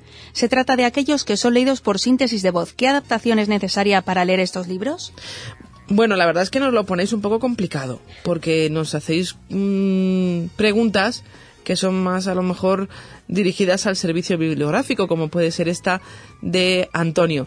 Pero ya que nos la formula Antonio y puesto que puede ser interesante para más oyentes nuestros, pues les diremos que efectivamente Daisy Player no puede reproducir este tipo de libros y habría que utilizar eh, como aplicación para el ordenador una aplicación en castellano llamada Amis. Con esa aplicación sí podréis reproducir ese tipo de libros a los que alude Antonio Rampérez. Muchas gracias por tu consulta, Antonio, y aquí estamos los chicos de arroba sonora, que si os podemos ayudar en algo, pues no os quepa ninguna duda. ¿Tenemos algún correo más? Sí, el de Jaume Masferrer dice, les agradecería si me pudieran informar eh, referente a un televisor Samsung plano adaptado para ciegos.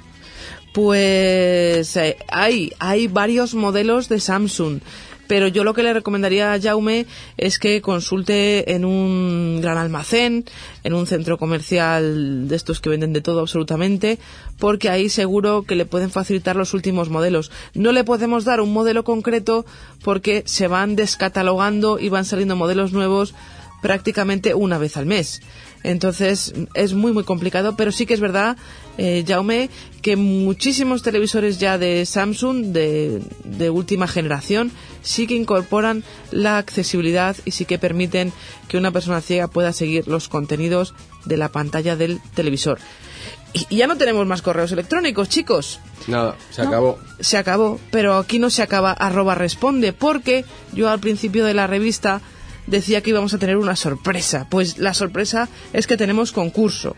Volvemos a tener ese concurso que tanto nos gusta, fomentando vuestra participación y además en esta ocasión, hombre, como estamos en fechas así, diciembre, enero, así mm, navideñas, pues hemos eh, conseguido un regalo por gentileza de ciudad, pues bastante yo creo que interesante. Estamos hablando del lector de etiquetas Leo, que además está teniendo muy buena acogida, muy interesante, para aquella persona que, después de hacer un sorteo, claro, primero tiene que acertar la pregunta y luego tiene que salir elegido en el sorteo. La pregunta es, Antonio, ¿Cuál es el nombre de la aplicación que sirve para visualizar películas online a través del Club 11? repetimos la pregunta. ¿Cuál es el nombre de la app para dispositivos móviles para poder ver películas online a través del Club 11? Os la hemos dicho en dos ocasiones, tanto ella como él. Y con voz de concurso. Y con voz de concurso. Antonio ha puesto una voz. ¿Cómo se nota que trabajas en la radio? bueno, ahora, en serio, si sabéis la respuesta a esta pregunta, tenéis que mandar un correo electrónico a arroba sonora arroba 11.es con la respuesta con vuestro nombre y entraréis en el sorteo de ese lector de etiquetas Leo. Y por esta vez nada más, nosotros ya cerramos este arroba responde. No os vayáis, que aún nos quedan contenidos interesantes, pero sí que tenemos que despedir a Antonio y a Paloma hasta dentro de tres meses. ¡Feliz año! ¡Feliz año! ¡Feliz año!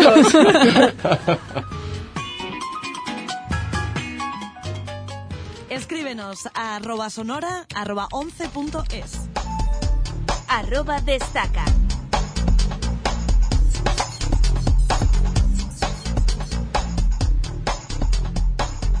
Abrimos nuestro arroba destaca hablando de una aplicación que llevábamos mucho tiempo esperando. La hemos comentado aquí en arroba sonora, en nuestra sección de noticias. Alguna vez seguro que Luis y yo hemos hablado de una aplicación que iba a sacar Microsoft, que iba a hacer muchas cosas, o eso es lo que parecía. Bueno, pues ya la tenemos aquí ya la podemos descargar desde el App Store y una vez más Luis va a ser nuestro cicerone, nos va a guiar por la aplicación y nos va a enseñar cómo funciona, qué podemos hacer con ella y nos va a contar sus pequeños entresijos. Luis, ¿qué tal? Ya ni te presento. Pues muy bien, eh, encantado como siempre. Bueno, tenemos esta aplicación Sinai que es de Microsoft, lo decía yo antes, que es gratis y que solamente tiene un pero un pero de momento, y es que está en inglés. Justo lo que tú has dicho, es una aplicación que es de Microsoft, está en inglés de momento, esperemos que pronto, pronto esté traducida. Y bueno, básicamente lo que es es una, una aplicación de visión aplicándole inteligencia artificial. ¿Qué es lo que hace? Pues por medio de la cámara de nuestro dispositivo va a poder decirnos qué está viendo. Eh, tenemos que seleccionar nosotros un poquito digamos que en qué El contexto, rango. en qué contexto tiene que qué contexto tiene que ver por ejemplo eh, si es un documento si es una cara si es eso lo tenemos que decidir nosotros el contexto pero luego pues él va a aplicar lo que ve por la cámara y le va a aplicar inteligencia artificial y da unos resultados bastante eh, casi diría espectaculares Cierto es. Lo primero, antes de nada, ¿cómo se escribe la aplicación? El nombre de la aplicación. Vale, pues escribe S E E I N G espacio A I. Muy bien, ponemos esto en, en la App Store y nos la descargamos. Es gratuita, no tenemos que pagar absolutamente nada. La instalamos en nuestro móvil y Lo primero, fijaros, la primera vez que se abra, sobre todo para la, la gente que pueda tener problemas con el inglés, es la parte, digamos, un poquito más compleja. ¿Por qué? Pues porque salen bastantes tutoriales. En una pantalla incluso hay que marcar una casilla, digamos, lo típico de aceptar el contrato.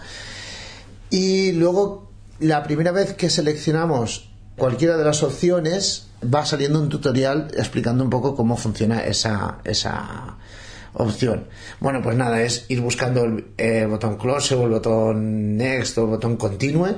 Tampoco tiene mayor, mayor problema. Luego, una vez que está abierta, pues tenemos muy poquitos botones. Tenemos un menú, tenemos para que silencie o deje de lanzar los mensajes de lo que está viendo y Un selector. más que para que deje de lanzar los mensajes que de, lo, de lo que está viendo es para conmutar entre que calle o no calle vale y luego el último botón en realidad es un selector el típico que vamos haciendo flick con un dedo arriba o abajo que ese es el que vamos a determinar nosotros qué contexto vamos a utilizar. Y ahí tenemos pues desde lectura, digamos, rápida. Eh, en plan, me he encontrado un papel pegado en el ascensor, a ver qué es lo que dice. Tenemos también le- lectura más detallada. Tenemos un descriptor de, de escenas que dice más o menos qué puede haber, pues personas sentadas en una habitación o árbol o en fin es muy similar el, el descriptor de escenas a, a lo que hace también TapTapSee ¿vale? Luego tenemos también un lector de billetes ojo antes de que me lo preguntes no detecta billetes falsos. No se trata de detectar los billetes falsos se trata de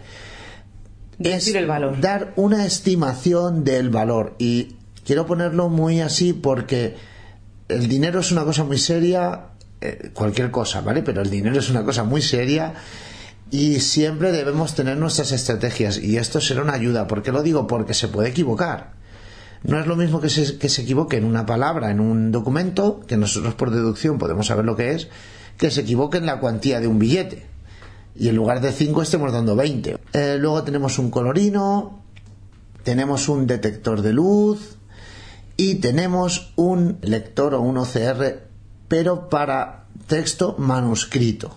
Y también tenemos un lector de caras. Eso es, también tenemos un lector de caras o identificador de caras al cual incluso le podemos poner una etiqueta, un nombre y cada vez que la vea va a decir esa etiqueta que hayamos puesto. Podemos también describir, eh, procesar, de la- en lugar de disparar con la cámara, podemos procesar cualquier foto que tengamos en nuestra, en nuestra galería de fotos del dispositivo. Y bueno, pues esa es la aplicación. Venga, pues ¿te parece que vayamos viéndola así por encima para Venga. que nuestros oyentes se vayan familiarizando con ella? Porque seguro, Luis, que esta aplicación va a dar mucho que hablar y va a dar además muy buenas satisfacciones a quien la, a quien la utilice. Pues vamos a, vamos a ello. Activo. Menú. Keep help. Botón. Vale. Pause announcements. Recognizing. Euros. Channel. Person. Product. Document. Short test. Short test es lo que, lo que os he dicho de texto corto o para leer una hoja, digamos, rápidamente sin tener que enfocar o sin tener que, que hacer grandes. Bien, entonces yo ahora tengo un folio DIN A4, es impreso en impresora y nada, voy a poner el iPhone en este caso encima más o menos que yo calcule que hay texto ya El ojo, ya que el receptor está en él. IUE puede aplicarse a muchas otras personas, desde las, en algún accidente como las que tienen glaucoma, cáncer, y otras. El problema es que requiere cirugía en el CET, 100 de parte del cráneo para poder poner el receptor, y, incluyendo... Ya vemos que hay algunas cosas que no nos está leyendo bien, Vale, pero- sabemos que está hablando de una noticia que tiene que ver con un ojo. Sí, con un ojo, con un implante o con, con algo de esto. O sea, y si hubiésemos seguido leyendo, seguro que al final nos enteramos. Eh, lo que quiero es que se vea la velocidad con la que con la que hace OCR. Entonces yo ahora lo he apartado y lo voy a volver a acercar, ¿vale? Entonces lo pongo encima del, digamos por encima del documento, ahora. Para quien perdí 6 la visi 6N por causa de retinosis, Héctor está dentro del ojo, por 10 que el nervio 6 puntos, estado para transmitir la cefial al cerebro. Por contexto podemos sacar perfectamente lo que, lo que hay en este documento y ya podríamos determinar si lo podemos tirar a la basura o no. Entrenando o, o, digamos mm, ajustando más con esta opción incluso podríamos leer. Pero se trata de tener una idea aproximada. Es importante destacar que el resto de opciones las hace online, o sea, tiene que tener, tenemos que tener conexión a internet, pero esta opción es offline, o sea que aunque no tengamos cobertura, estamos en un ascensor, en un garaje, en un no sé, lo que sea, no tenemos cobertura eh, de red, ni, ni internet, ni wifi, ni nada, lo va a leer, ¿vale? Vamos a pasar al siguiente, que es documento. Vale, aquí nos va a indicar qué parte del documento no ve, o sea, qué, qué borde del, del papel no ve. Entonces nosotros tendremos que ir ajustando el, el dispositivo y cuando esté listo dirá listo, lo dejamos quieto y él solo va a hacer la foto. ¿De acuerdo? No edges visible. Left edge no visible. Top left corner not visible. Old steady. Processing.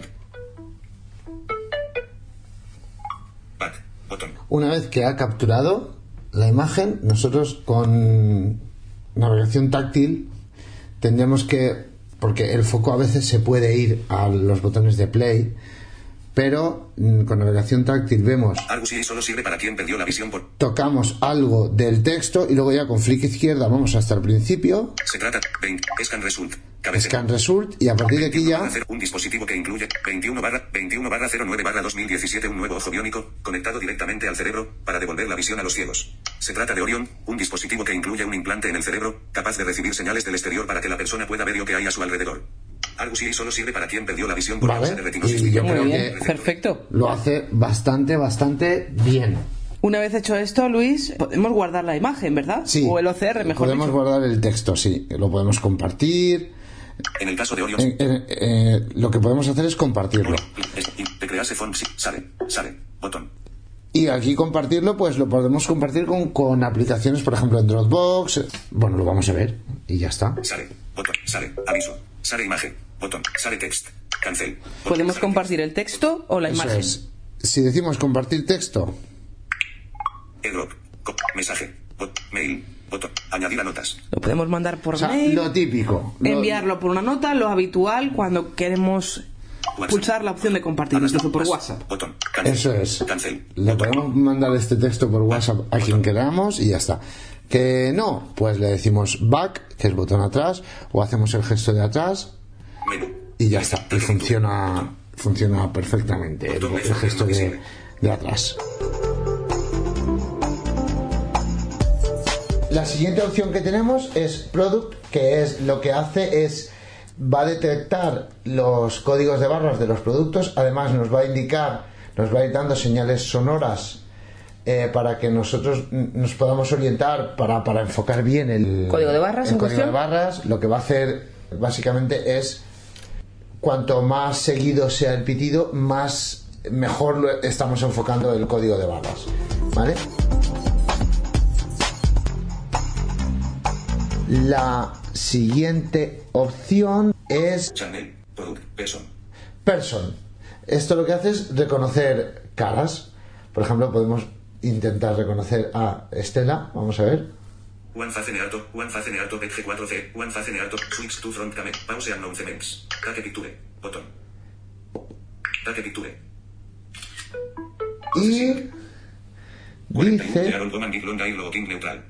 Dice que tienes 41 años. Bueno, bueno, bueno, no. 41 de Aaron Coman, Big Long Air, Logo King neutral. Vale, dice que tiene una cara neutral, en fin, te, hace una pequeña descripción, todo ello en inglés, ya habéis visto. Esta mm, imagen o esta cara la podríamos etiquetar, le podríamos decir Estela y cada vez que lo vea va a decir Estela. Close, Bien.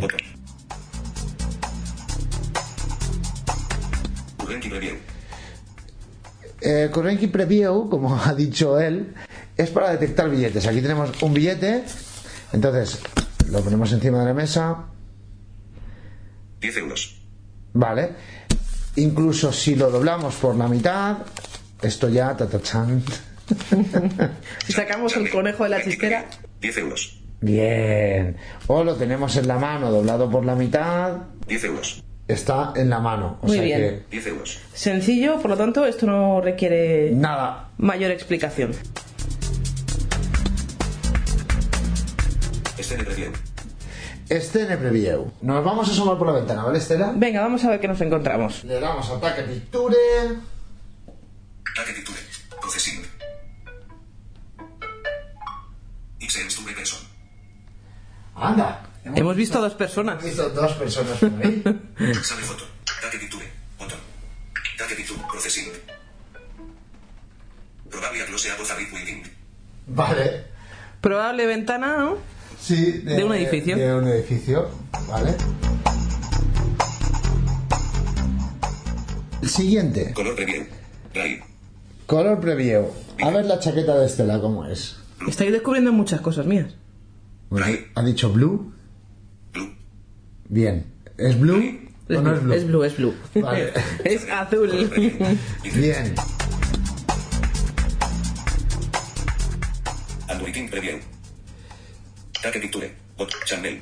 Take Picture. Botón. Aquí es mm, la madre del cordero, porque es el texto manuscrito. Entonces vamos a, aquí tenemos una pequeña frase que unos compañeros han tenido a bien muy amablemente escribirnos. Y entonces aquí no reconoce cómo es el documento, sino que directamente nosotros enfocamos un poco y va a depender de la calidad de la letra y también de nuestra destreza a la hora de enfocar.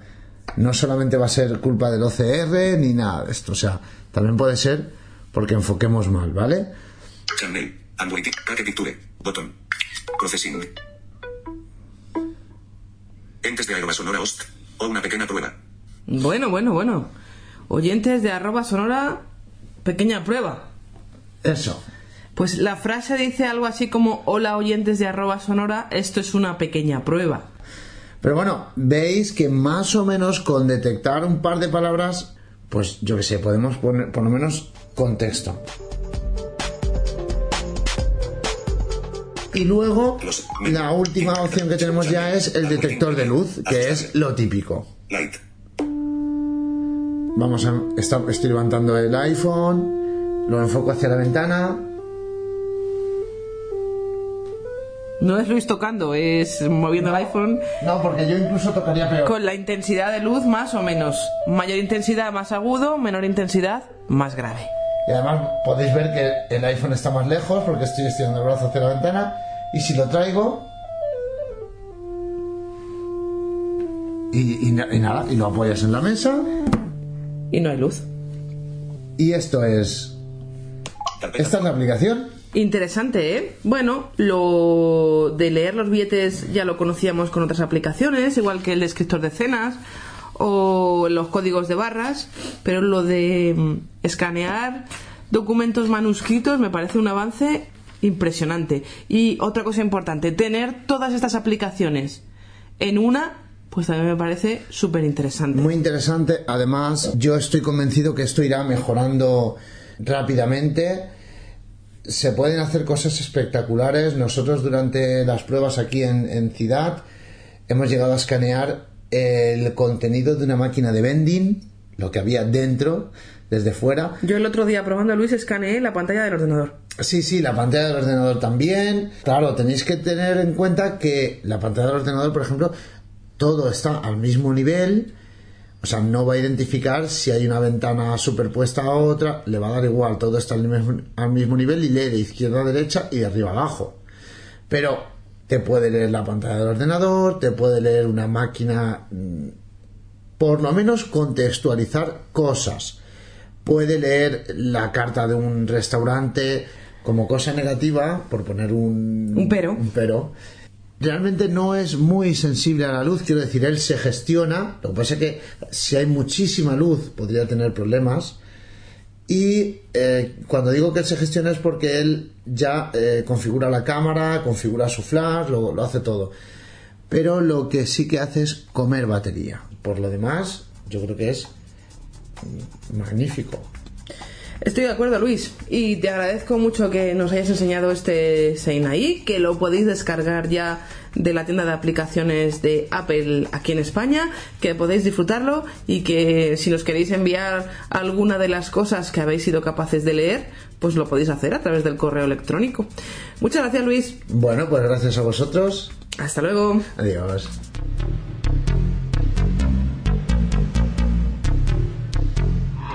Arroba sonora. thank you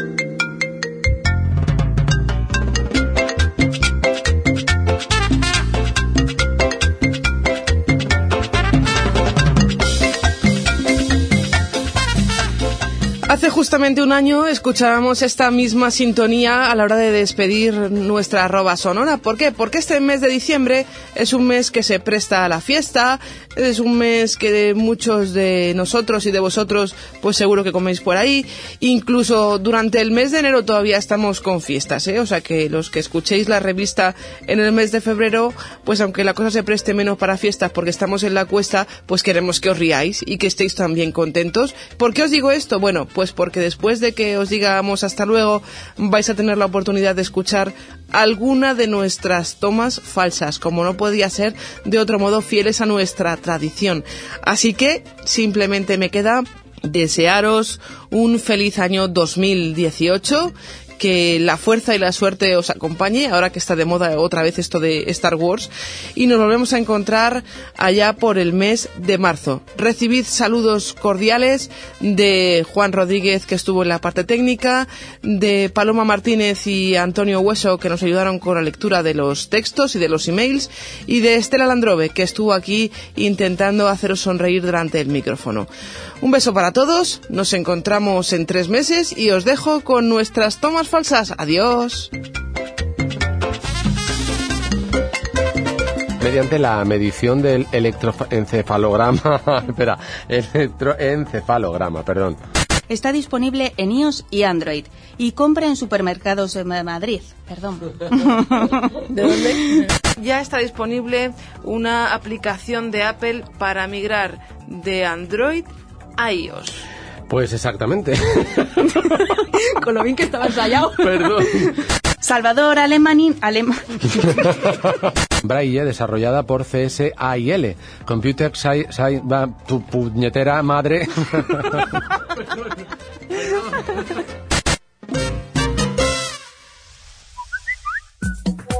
Nuestras revistas.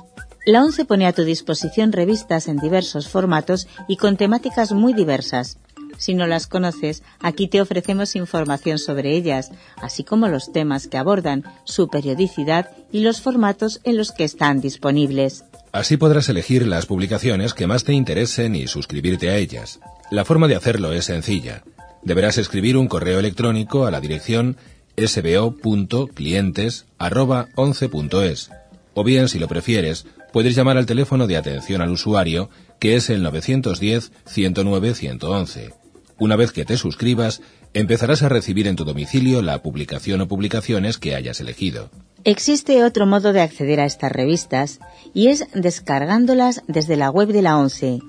Teclea www.11.es y luego entra en el Club 11 una vez allí, elige el apartado de publicaciones y dentro de este selecciona la opción Cultura y ocio. Se desplegará el listado de publicaciones y solo tendrás que marcar la que te interese. A continuación, podrás elegir el soporte, braille, PDF o audio.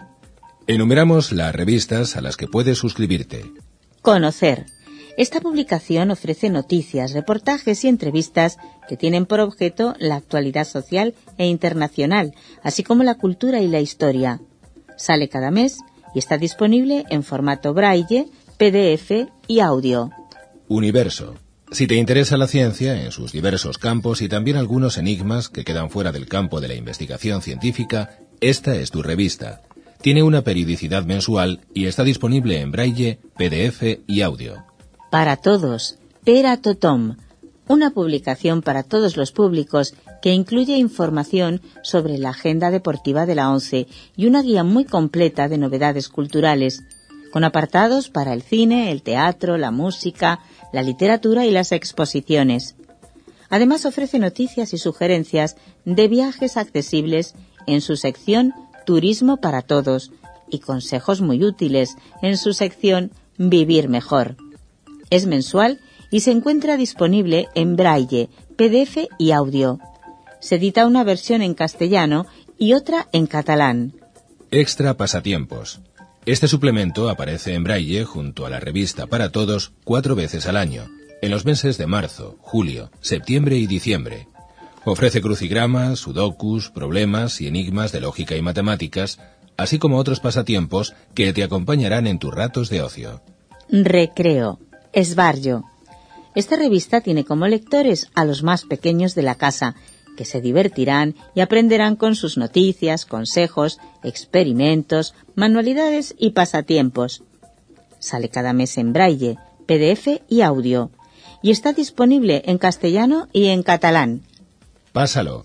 Destinada a jóvenes y adolescentes, esta publicación reúne noticias, entrevistas y consejos sobre los temas que más les interesan, como la música, el cine, la literatura, las aspiraciones profesionales, las nuevas tecnologías o las relaciones sociales. Tiene periodicidad mensual y está disponible en braille, PDF y audio.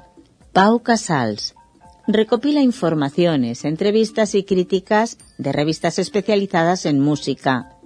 Está pensada para melómanos, amantes de la música clásica, la ópera, la zarzuela, el jazz, el flamenco y otros estilos. Se edita mensualmente y está disponible en formato braille y PDF. Arroba Sonora. En esta revista se tratan asuntos sobre la tiflotecnología, la tecnología y la informática con carácter divulgativo y dedicada a neófitos y expertos en estas materias. De periodicidad trimestral y disponible en formato audio. Discurre.bra. Pasatiempos y juegos de destreza mental una publicación que te reta a trabajar con el ingenio a través de problemas de lógica, acertijos, crucigramas, desde conocimiento o detección de gazapos lingüísticos. Podrás también acompañar a un misterioso detective a la búsqueda de la historia y viajar por los más exóticos parajes y preparar ricas recetas culinarias. Su periodicidad es mensual y se edita en braille. Nota de novedades. Si lo que quieres es conocer las obras que se adaptan en Braille y Daisy, así como disponer de recomendaciones bibliográficas de interés, la nota de novedades te resultará de gran ayuda. Un buen sitio a través del que acercarte a la lectura y disfrutar de todos sus beneficios. Su periodicidad es mensual, se edita en Braille, Word y audio.